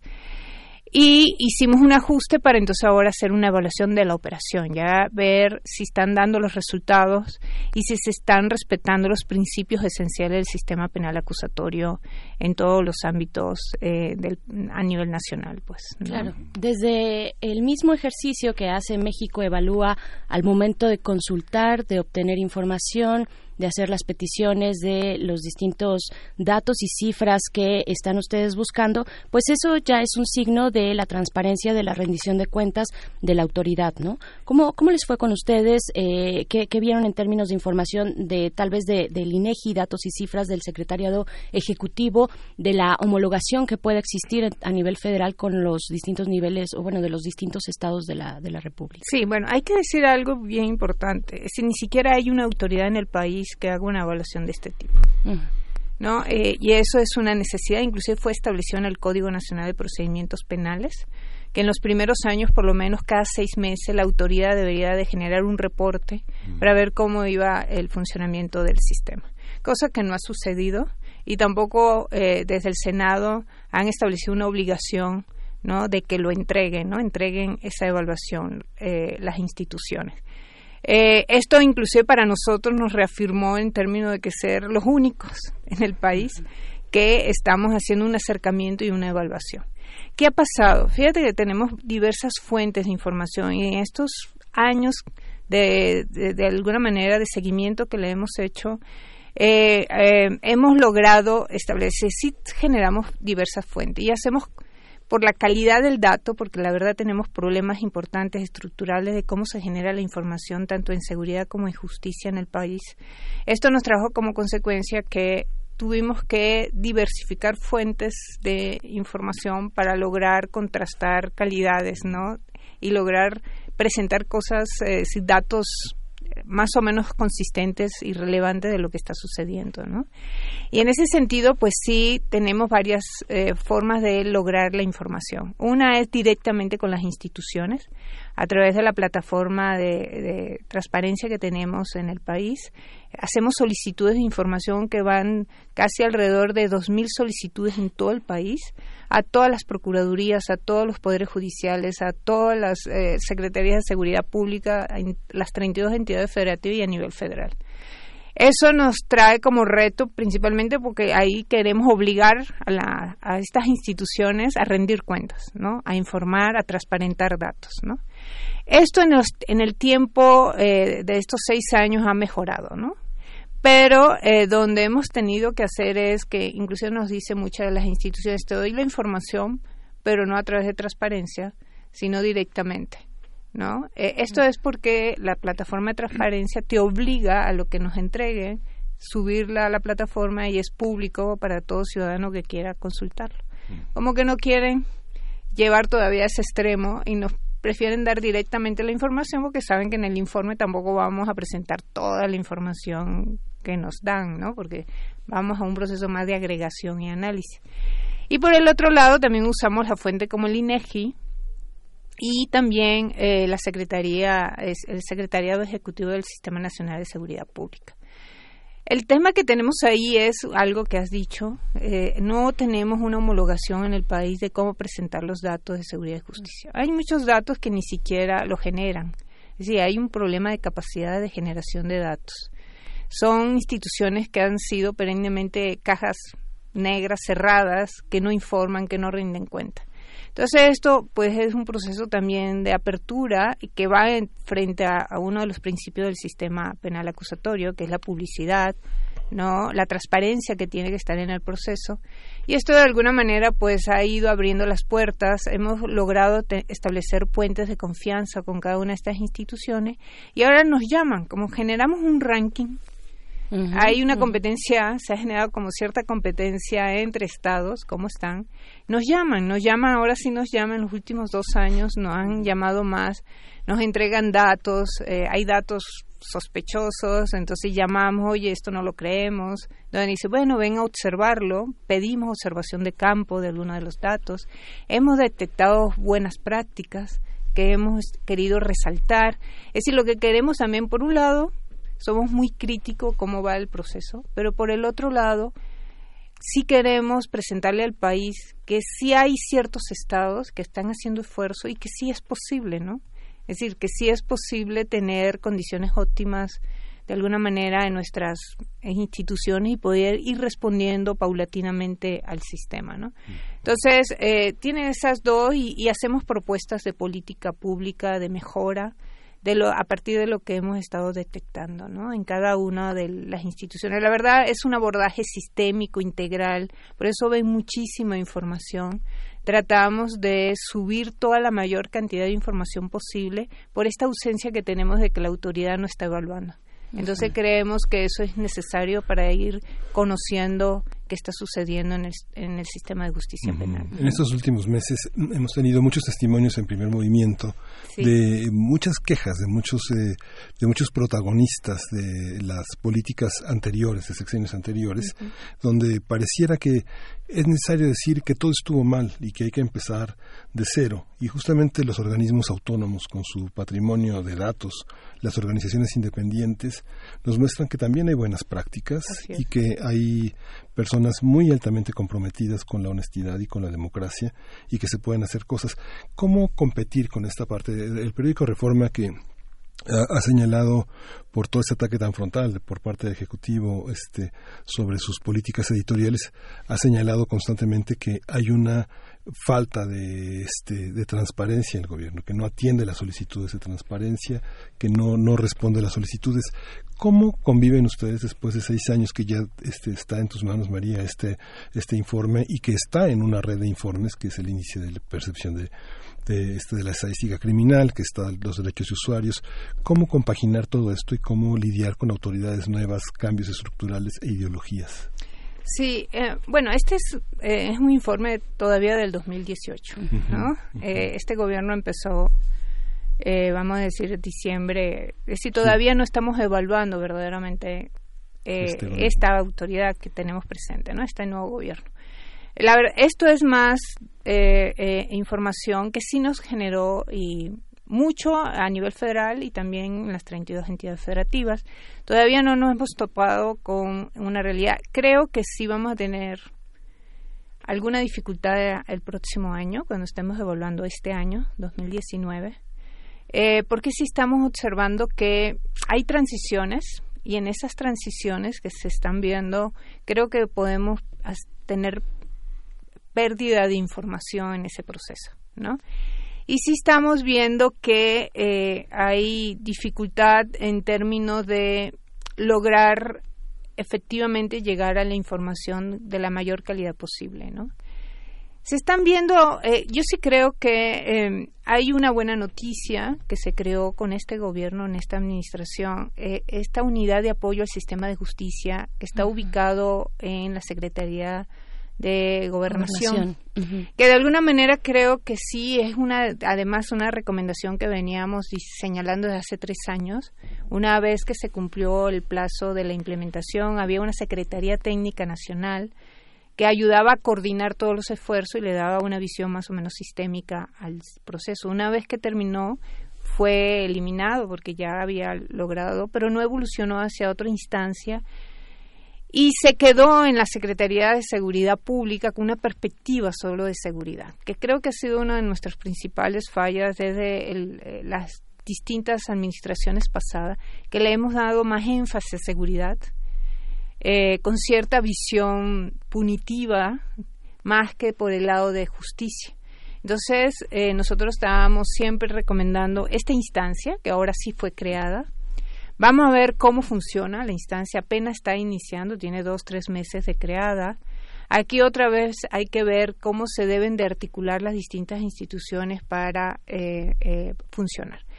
Ahorita no lo estamos viendo, más bien estamos viendo mucha desarticulación y es donde estamos dando una alerta de, eh, del peligro que se corre con el sistema penal acusatorio estamos viendo señales eh, de retrocesos que creo que no es no es positivo porque creo que igual estamos demostrando que si hay estados que sí han podido creo que como país podemos hacerlo también.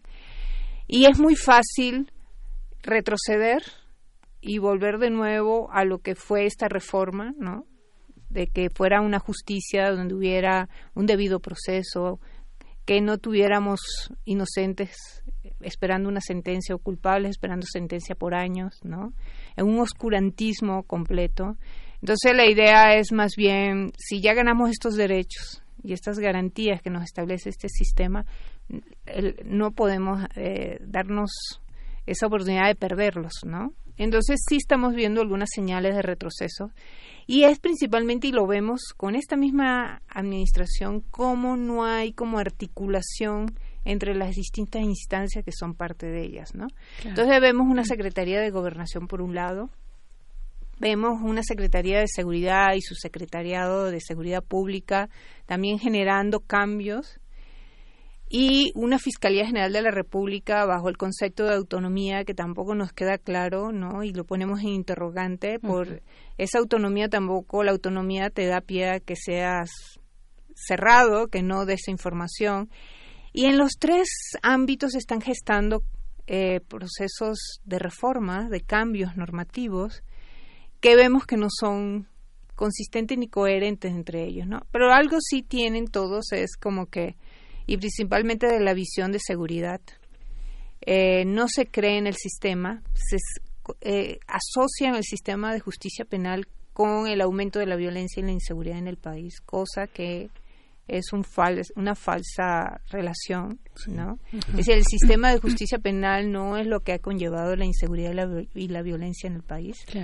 Entonces, eh, el tema ahí es que supuestamente vienen un conjunto de reformas que otra vez está súper blindado, no hemos tenido acceso a esa información, pero que lo van a presentar en septiembre, ya están en conversaciones en el Senado y en diputados, pero no hemos tenido acceso a cuál es el planteamiento que se tiene de reformas a todo el paquete de normas que regulan de alguna manera el sistema penal acusatorio. ¿no? Entonces es ahí donde vemos peligros de contrarreformas, de retroceder y ya en sí en el país, ya en este, en este, en estos últimos meses estamos viendo ya aprobaciones como el artículo 19 constitucional, donde se amplió el catálogo de delitos de prisión preventiva oficiosa.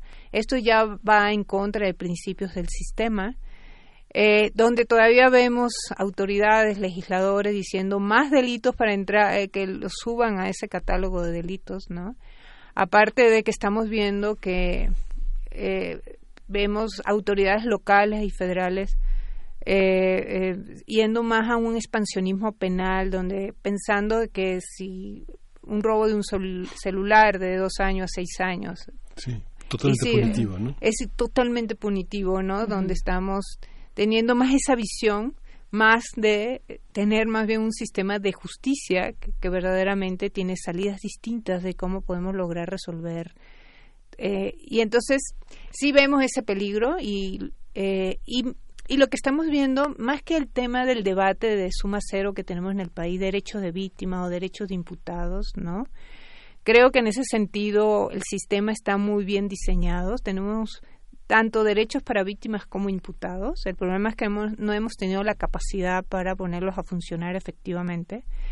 Pero por el otro lado pensamos que esta reforma y lo que se está escuchando que viene puede más bien bajar los estándares a nivel de las instituciones y más bien abrir brechas en cuanto a, a, temas de toma de decisiones arbitrarias que tenemos durante todo el proceso penal, ¿no? Claro, también sería, yo creo que sería, María, sería bueno eh, eh, puntualizar de qué estamos hablando cuando hablamos de sistema penal en nuestro país, porque hace un momento, bueno, Miguel Ángel te preguntaba eh, qué están viendo con el gobierno, con el momento de transición y con el nuevo gobierno, pero no solamente el sistema no solamente recae en el ejecutivo, ¿no? O en la fiscalía ahora con con esta autonomía, digamos, entredicho, eh, sino también en el sistema judicial que, que finalmente e históricamente ha sido un poder muy muy opaco, ¿no? También. De, de, dónde a dónde abarca? ¿De qué estamos hablando cuando hablamos de sistema penal en nuestro país? Sí, el sistema de justicia penal abarca, es, es decir, no es solamente el poder judicial, se abarca desde policía, seguridad pública, es decir, policía, porque inclusive ahora con este sistema, el policía como primer respondiente si ve que una persona está cometiendo un delito, lo puede detener en flagrancia y en ese sentido ahí inicia el proceso penal. Entonces ahí estamos hablando de seguridad pública, como policías de los diferentes ámbitos municipal, estatal, federal, ¿no? Ahora la Guardia Nacional también puede actuar como primer respondiente. Eh, cualquier autoridad puede, eh, puede actuar como primer respondiente y a partir de ahí se activa el proceso penal. Entonces, ahí tienes ya un, actor muy importante, como es la policía. Sumamente importante. Muy importante y donde en el proceso de implementación no se le generaron las capacidades para afrontar ese proceso. Es decir, ahora es un actor muy importante que inclusive activa el proceso penal, ¿no? Y ahí se está dando todo una gran cantidad de, de, de, debilidades, ¿no? Se observa que inclusive el policía se inhibe de detener porque sabe que si no lo hace bien puede tener responsabilidad administrativa y hasta penal en un proceso. ¿no? y no tiene las condiciones y las capacidades para asumir ese, esa, esa responsabilidad. Que se supone, perdón el paréntesis, que se dieron en las leyes secundarias para el caso de la Guardia de la Guardia Nacional, que es también esta figura de primer respondiente. Así es. Y fíjate que tenemos la Guardia Nacional sin capacidades, sin sin la capacitación necesaria para poder actuar como un primer respondiente. Tiene toda una gran cantidad de responsabilidades el primer respondiente frente a un proceso penal, además que lo inicia. Después de ahí está las procuradurías o la fiscalía, la actuación de los ministerios públicos, policías de investigación, el servicio especial, peritos. Eh, tenemos todo el tema de analistas, es decir, tenemos una cantidad de actores involucrados en el proceso y después está el Poder Judicial, estamos hablando de jueces, magistrados, que también son partes del proceso, y dentro del, y también el sistema penitenciario, es decir, donde ya se ejecuta las sanciones, ¿no?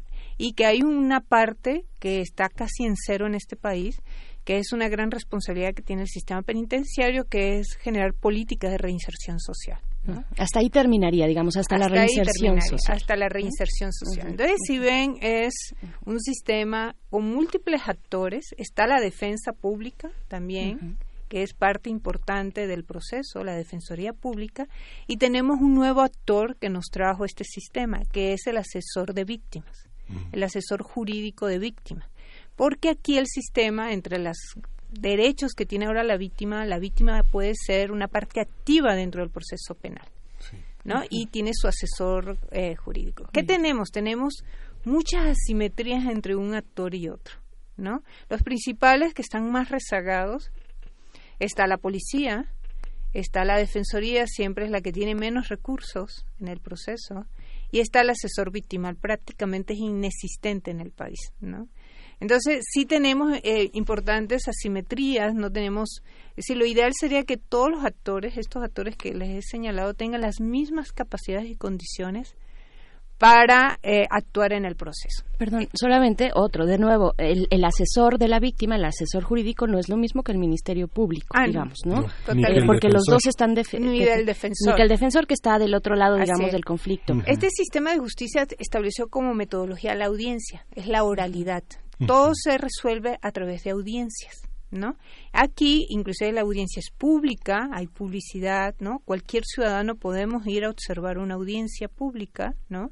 Ahí vas a ver todos los actores, el juez, el defensor del imputado, eh, el asesor de víctimas con la víctima, el Ministerio Público acusando, ¿no? Entonces ahí donde vienes, eh, es ahí en esa metodología, en la audiencia, donde vas a ver a todos los actores actuando frente a un debate procesal, donde eh, hay otro principio del sistema que es la contradicción, es decir, cada uno de ellos tiene argumentos y hay eh, como contrapesos, ¿no? El, el Ministerio Público pues acusa con sus argumentos, viene el defensor, ¿no? Con sus argumentos trata de establecer contradicción con lo que le puede decir el Ministerio Público, ¿no? Igual el asesor victimal puede también a partir de protección de derechos de la víctima y su actuación dentro del proceso igualmente puede establecer sus argumentos. Y el juez, de alguna manera, es el que está dirigiendo ese debate procesal y él tomando también elementos tanto de la defensa como del acusador, que es el Ministerio Público, o de la víctima, y él se va creando sus criterios para a partir de ahí generar una decisión.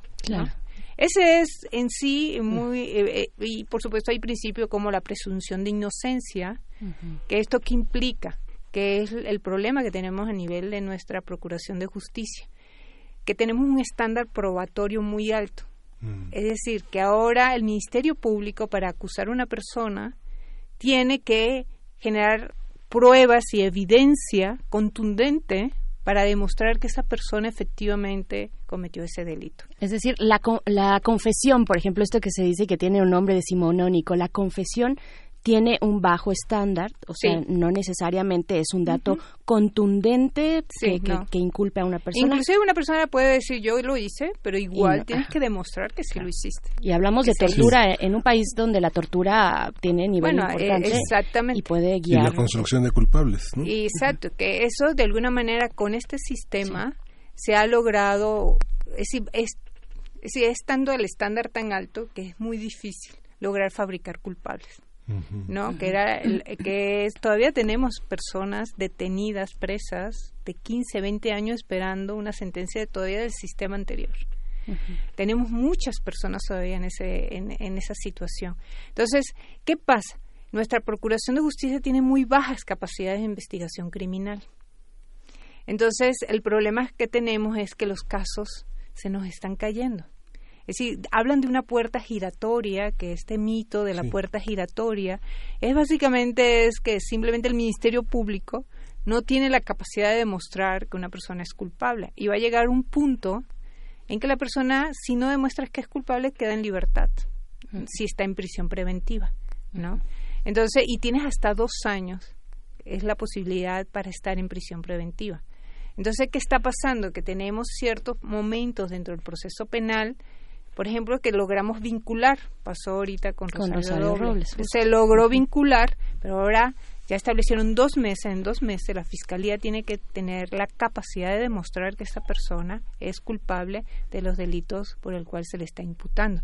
Entonces es ahí donde eh, los ejemplos, tenemos muchísimos ya ejemplos desde casos muy emblemáticos hasta casos que no se saben, que no son, no son mediáticos, donde los casos sistemáticamente se están cayendo. Pues. Es decir, se nos queda en esa investigación complementaria donde el Ministerio Público no logra, a través de toda la estructura de investigación criminal, no hemos logrado generar esas capacidades, se nos están, empiezan a caer los casos, ¿no? Entonces, por eso la gente dice, no, bueno, salió en libertad. Fue culpa de, del juez que lo dejó en libertad, ¿no? No. Es decir, el problema es que el Ministerio Público no logró demostrar en el proceso la culpabilidad de esa persona. Esos son los problemas más importantes que tenemos ahorita en el sistema, pero no es culpa del sistema. Sí. Es, es un problema de que no tenemos capacidad en nuestras instituciones. Entonces, cambiando la norma, tampoco vamos a resolver el problema.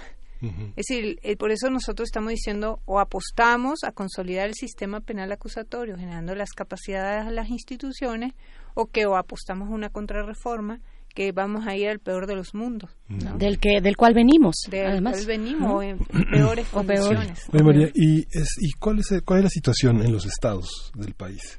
Pensando en la violencia, el sistema de reclusión. Sí, en los estados tenemos una gran variedad de situaciones, ¿no? Inclusive generamos un ranking de las 32 mm. entidades federativas eh, lamentablemente las brechas entre los primeros lugares y los últimos se están ampliando, abriendo, es decir, que también no lo estamos haciendo bien en este periodo que la misma la misma autoridad dijo que iba a consolidar el sistema, que era básicamente cerrar esas brechas que nos dejó una mala implementación.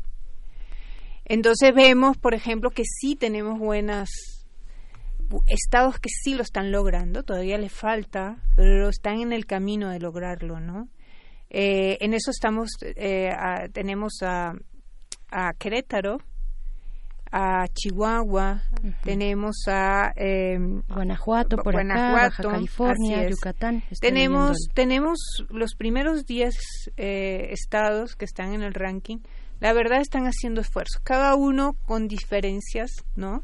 Pero vamos haciendo esfuerzo. Lo que hacemos, lo que nos está pasando, y esto sí hay que decirlo, es que el problema que tenemos en el país es que no hay continuidad en las políticas y en las buenas prácticas, ¿no? Es decir, yo ahorita tengo mucho temor de que venga, siempre hay, cuando hay un cambio de autoridad o de administración, se va un gobernador, entra otro, o se va un procurador o fiscal y llega otro. Si está en pro de la reforma, impulsa el proceso. Si no está en pro del de, la reforma, o lo para y lo para es el mejor de los casos, si no va hacia atrás, ¿no? Entonces vemos estados emblemáticos, por ejemplo Nuevo León. Nuevo León en los, eh, se nos está bajando en el... Antes estaba Nuevo León inclusive en el tercer lugar, ha bajado. Al sexto está ahorita. Está en el sexto, está bajando porque eh, con la nueva administración que ya va para su tercer año, empezó, teníamos súper buena práctica de la defensa pública en Nuevo León. No saben en estos tres años cómo ha retrocedido eh, las capacidades de la defensa pública en Nuevo León. Entonces, esos son los problemas que tenemos, por eso a lo mejor empiezan a cambiar, pero en sí son eh, estados los primeros 10 que tienen capacidades para operar, ¿no? Eh, podemos tener dificultades en uno u otro, pero se han mantenido en el tiempo, ¿no? Déjame dar la lista brevemente de quiénes son. Eh, ustedes están haciendo una medición ideal al, eh, con una con una medición de, de mil de mil puntos y entonces el primer lugar que es Querétaro está en 625 puntos. Sigue de ahí Guanajuato, Chihuahua, Baja California, Yucatán, Nuevo León, Coahuila, Zacatecas, Tabasco y Oaxaca con 431 Oaxaca, ¿no? Entonces estamos estamos en ese rango, ninguno llega, digamos, a un puntaje eh, el de 800, 800 puntos que ponen aquí como el, digamos, la meta para alcanzar en 2018, ninguno lo logra, pero bueno, está Querétaro en el primer lugar con 625. ¿Qué está haciendo bien Querétaro y qué está haciendo mal? Por ejemplo, Guerrero, bueno, ¿dónde terminar cuando hablamos de Guerrero, verdad? ¿Qué está haciendo mal Guerrero, que está en el último lugar con 211 puntos? ¿Cómo podemos comparar eh, Querétaro y Guerrero? Pues sí, bueno, prácticamente son incomparables, pues sí. Ese Guerrero eh, lo tenemos desde hace 3, 4 años en el último lugar y no vemos avances en Guerrero, ¿no? Sabemos que Guerrero es un estado con muchas dificultades, ¿no? De múltiples tipos, ¿no? Desde pobreza extrema hasta problemas de delincuencia organizada, problemas políticos, etcétera, ¿no? Lo que ha pasado es que ni, ni en los ocho años de la implementación, ni en los tres que vienen, que han pasado de plena vigencia, hemos logrado generar eh, en las instituciones mínimas capacidades para operar el sistema. La verdad, prácticamente las instituciones son inexistentes, pues, ¿no? Inclusive tenemos parte del territorio de Guerrero prácticamente sin presencia de autoridad, ¿no? Ahí viene desde déficit de elementos ¿no? De estos actores que están dentro del proceso, ¿no? Como policías, ¿no? Hasta que básicamente no logran articularse y coordinar lo mínimo la fiscalía con el poder judicial, por ejemplo. Tenemos casos de policías comunitarias, casos de, de, autoridades eh, comunitarias también, que no sé si se vean reflejadas, por ejemplo, en las medidas alternativas, en las soluciones alternativas que, que, ya tiene este sistema, tiene la posibilidad de abrir a soluciones alternativas. No sé si las cuestiones comunitarias entren ahí. No, entran porque aquí estamos midiendo más el proceso formal, ¿no? Donde sí se pueden activar los mecanismos alternativos de resolución de conflictos, pero eh, sí, efectivamente, hay comunidades que tienen sus propios usos y costumbres que pueden activarse y resolver ciertos, pero no hemos logrado armonizar nada de estos procesos. La verdad es muy fallido el proceso en, Guerrero, ¿no? Pero vemos, por ejemplo, que el Poder Judicial se preocupa, se acerca a nosotros y nos dice, oigan, ¿qué hacemos? Oiga, usted solo no puede hacerlo, lo tiene que hacer en coordinación con el resto de instituciones pero no lo hay, ¿no? No hay la mínima coordinación, no hay la mínima comunicación. Entonces es muy difícil, muy difícil lograr un, eh, eh, lograr que el proceso penal sea operado en forma óptima, ¿no? Frente a Querétaro, que Querétaro, fíjense que Querétaro fue algo muy interesante. Ahí sí fue positivo el cambio de administración hace tres años. Y precisamente Querétaro venía con déficits importantes del proceso de implementación. Exactamente el cambio de gobierno en Querétaro sucedió entre ya el último año de la implementación del 2016 inicio de la plena, de la plena vigencia. ¿Qué pasó ahí? Tenía el gobierno no eh, ahí asumió el liderazgo el actual que todavía sigue el secretario de gobierno que venía de ser procurador que venía de ser magistrado del poder judicial conocía el sistema no logró generar un concepto que hasta ahora es el concepto más cercano a lo que requerimos para una operación eh, y que se vean resultados. ¿no? Hizo un eh, estableció que se llama, le llaman el proyecto Cosmos. Mm. El proyecto Cosmos es un concepto integral y sistémico, donde usaron la tecnología para lograr la interoperabilidad de todos estos actores y empezaron a generar las simetrías institucionales que se necesitan para que todos puedan tener la misma capacidad de operación. Entonces, este concepto ha ido evolucionando eh, y fíjense que lo hicieron con recursos propios de su presupuesto del Estado. No fue un concepto muy costoso su implementación y, y año a año lo han ido mejorando en estos tres últimos años. Entonces es un concepto que para nosotros todavía tiene áreas de oportunidades, ¿no? Pero que frente a procesos como Guerrero es un, un tema que para nosotros es, es Querétaro nos da como la esperanza que sí se puede hacer, ¿no?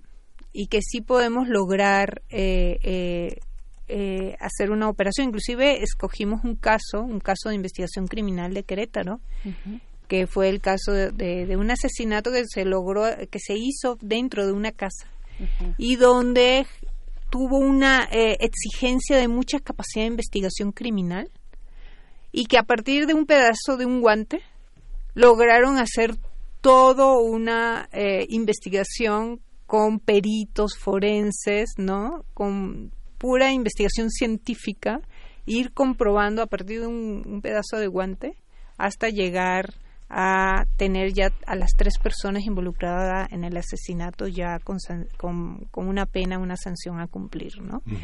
Entonces, eh, fue bien interesante y lo hicieron en un, en, un tiempo considerable. Entonces, ahí es donde observamos nosotros que sí hay esperanza en estas, en estas, en estos estados de cómo un caso que te exige mucha capacidad para poder descubrir qué pasó en ese, en ese, en ese hecho delictivo y cómo logró tener resultados satisfactorios, resultados bien, pues si tienes personas ya cumpliendo una pena, ¿no? Sí, en el Estado, eh, de dónde parte? ¿Del gobierno, de la, de la Secretaría de Seguridad Ciudadana, del Poder Ejecutivo? Sí, eh, surgió el concepto del secretario de gobierno, ah, eh, que había sido, ese conoce el sistema.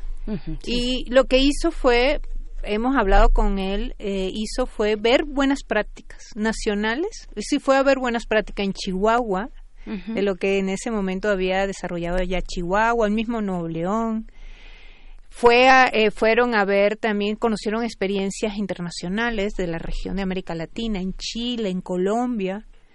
Y lo que hizo el señor fue, eh, y con todo el equipo, lograr generar un concepto sistémico le metió herramientas e instrumentos usando la tecnología, usando eh, eh, eh, todo lo que es las técnicas de desarrollo institucional. Y, y, y, trabajaron procesos, hicieron reingeniería de procesos, hicieron cambios fundamentales en cada una de las instituciones. Y aquí estuvo muy en consonancia, por ejemplo, el Poder Judicial, que es un poder distinto, es un poder del Estado, pero lograron unir en ese sentido, lograron consensuar distintos intereses y lograron sacar adelante. Lo hicieron en un año. Hicieron el concepto en un año, lo implementaron, hubo cierta gradualidad en términos de cubrir el todo el territorio de Querétaro. Sabemos que Querétaro no es un estado, vamos a decir, con altos niveles de violencia o con altos niveles de inseguridad, que es más o menos estable, pero aquí también viene el tema de cómo un estado, ¿no? que le da prioridad al tema de justicia porque también tiene como prioridad el crecimiento económico. Y es un estado que está dentro de una región que es la región que genera más crecimiento económico en el país. Simplemente aumentó, aumentó en un 40% las denuncias por, o sea, digamos que la, confianza de la ciudadanía crece con esto. Y que generaron condiciones favorables. Por ejemplo, tiene una tablet, cada policía tiene una tablet donde las personas en la calle pueden hacer sus denuncias mm. y esta denuncia con esta tablet está conectada al sistema de la fiscalía y solamente tiene que ir después la persona a, a, verificar. y demás. Pero ya ahí aumentó, es decir, esto es un buen indicador. Es decir, logró incentivar la denuncia, bajó la cifra negra. Y el, y el tema es que no solamente se quedó en la denuncia, sino que generaron todo un esquema de trabajo de gestión en la Fiscalía que todas esas denuncias logran tener algún tipo de respuesta y empiezan a ser canalizadas, ¿no? Entonces, eso es lo importante, empiezas a generar este tipo de acciones y es ahí donde vemos, todavía faltan algunos temas que para nosotros se tienen que mejorar, ¿no? Pero ya este concepto en sí puede ser un ejemplo, ¿no? Y, estás operando efectivamente, no es un concepto, no es algo abstracto, está en operación eh, donde eh, puede ser un referente a nivel de país, pues inclusive a nivel federal. Entonces, yo creo que inclusive, fíjense que la Fiscalía de Querétaro es hasta ahora para nosotros la fiscalía más clara en cuanto a generar políticas de priorización, que esto es bien importante, porque dentro de los datos que relevantes que tiene eh, este informe es que nuestros operadores están colapsados por ejemplo, un ministerio público tiene como promedio de encargas de trabajo 150 investigaciones.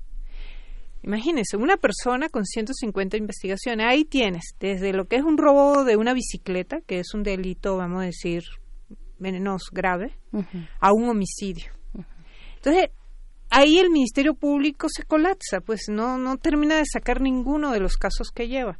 Entonces, aquí algo que tiene Querétaro es que eh, generó criterios de ir priorizando y cómo ir resolviendo cada uno de estos delitos, pues. Claro. Entonces, lo que son los delitos que, que mayor daño le hacen a la sociedad, le, le, dan todos los recursos de investigación criminal y los otros delitos los canalizan a activar mecanismos alternativos de resolución de conflictos, que por ahí se puede resolver muchísimos de los casos sin necesidad de ir a un proceso formal, penal. Entonces, sí establecieron criterios para canalizar cada uno de estos delitos, o en términos de denuncia o en términos de que han sido detenidos en flagrancia, ¿no? Entonces, creemos que Querétaro es un buen ejemplo, es una buena práctica que podría ser un referente a nivel nacional. Bien, eh, María Nova, se nos ha acabado el tiempo. Yo, eh, híjole, se, nos escapan tantas cosas. Por ejemplo, el índice de impunidad mm. nacional. Eh, ¿Cuál es? Eh, lo tienes ahorita a la mano. Son muchísimos los datos.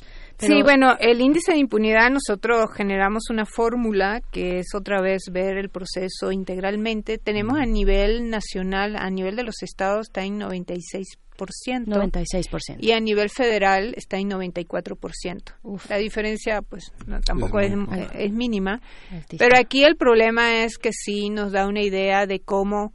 Primero tenemos un problema de cifra negra. Solo el 7% de los delitos de este país son denunciados. Y de ese 7%, el 96% no se resuelve. Es, brutal. Con eso, con eso nos vamos a quedar. 9.99, Veracruz 99.8, Nuevo León 9.99.6. Bueno. Y detenciones ilegales también, eh, por otro lado, detenciones ilegales, por ejemplo. El ejemplo que, que me llama mucho la atención es de San Luis Potosí. Tiene, según un juez de control, que es el que determina si la detención fue legal o no, las detenciones ilegales en, la, en San Luis Potosí son del 71.7%.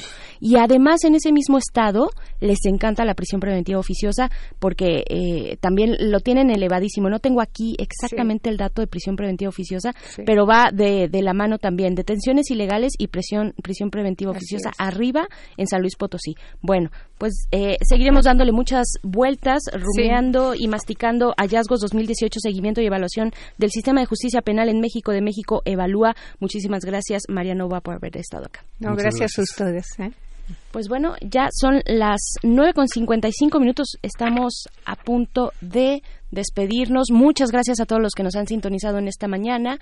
Eh, nos encontramos con ustedes el día de mañana, seguramente con eh, pues noticias muy importantes, interesantes, precisamente esta vinculación a proceso y su respectiva eh, prisión oficiosa, no, no es oficiosa, prisión preventiva calificada calificada es eh, lo que está ocurriendo en el proceso de Rosario Robles. Justificada. Justificada, perdón, así es. Y pues bueno, lo estaremos eh, comentando el día de mañana. Muchas gracias. Nos vamos a despedir con algo de Mare, advertencia lírica, esta hip hopera oaxaqueña.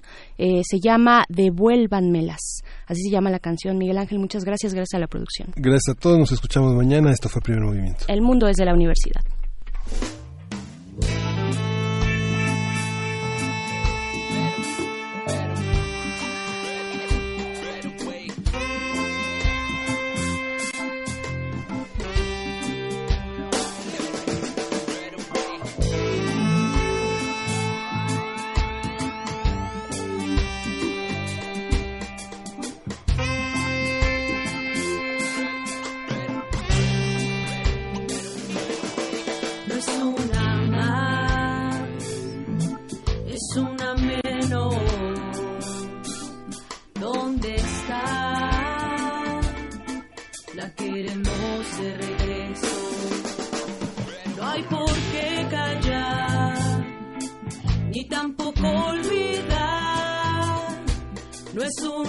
Y es una mujer que conmigo no está.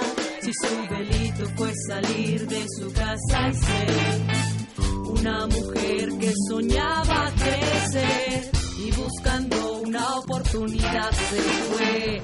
Y desde entonces no la he vuelto a ver. Y si tú sabes dónde está, si la ves, dime quién se la llevó y que responda por qué, por qué, por qué porque es capaz de quitarme a ese ser. No es un se busca, es un devuélvanmela.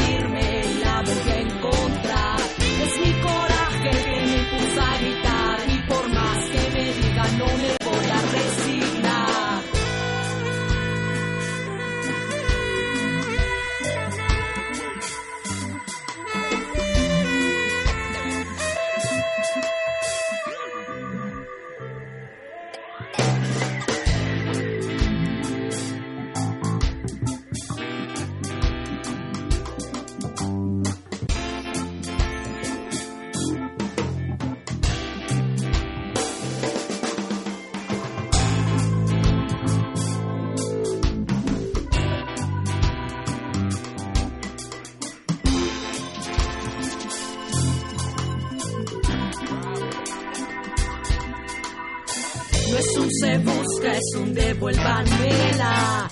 No he de rendirme y la voy a encontrar. Es mi coraje el que me impulsa a gritar. Y por más que me digan, no me voy a resignar. No es un se busca, es un devuélvanmela. No he de rendirme y la voy a encontrar. Es mi coraje el que me impulsa a gritar. Y por más que me digan, no me voy a resignar.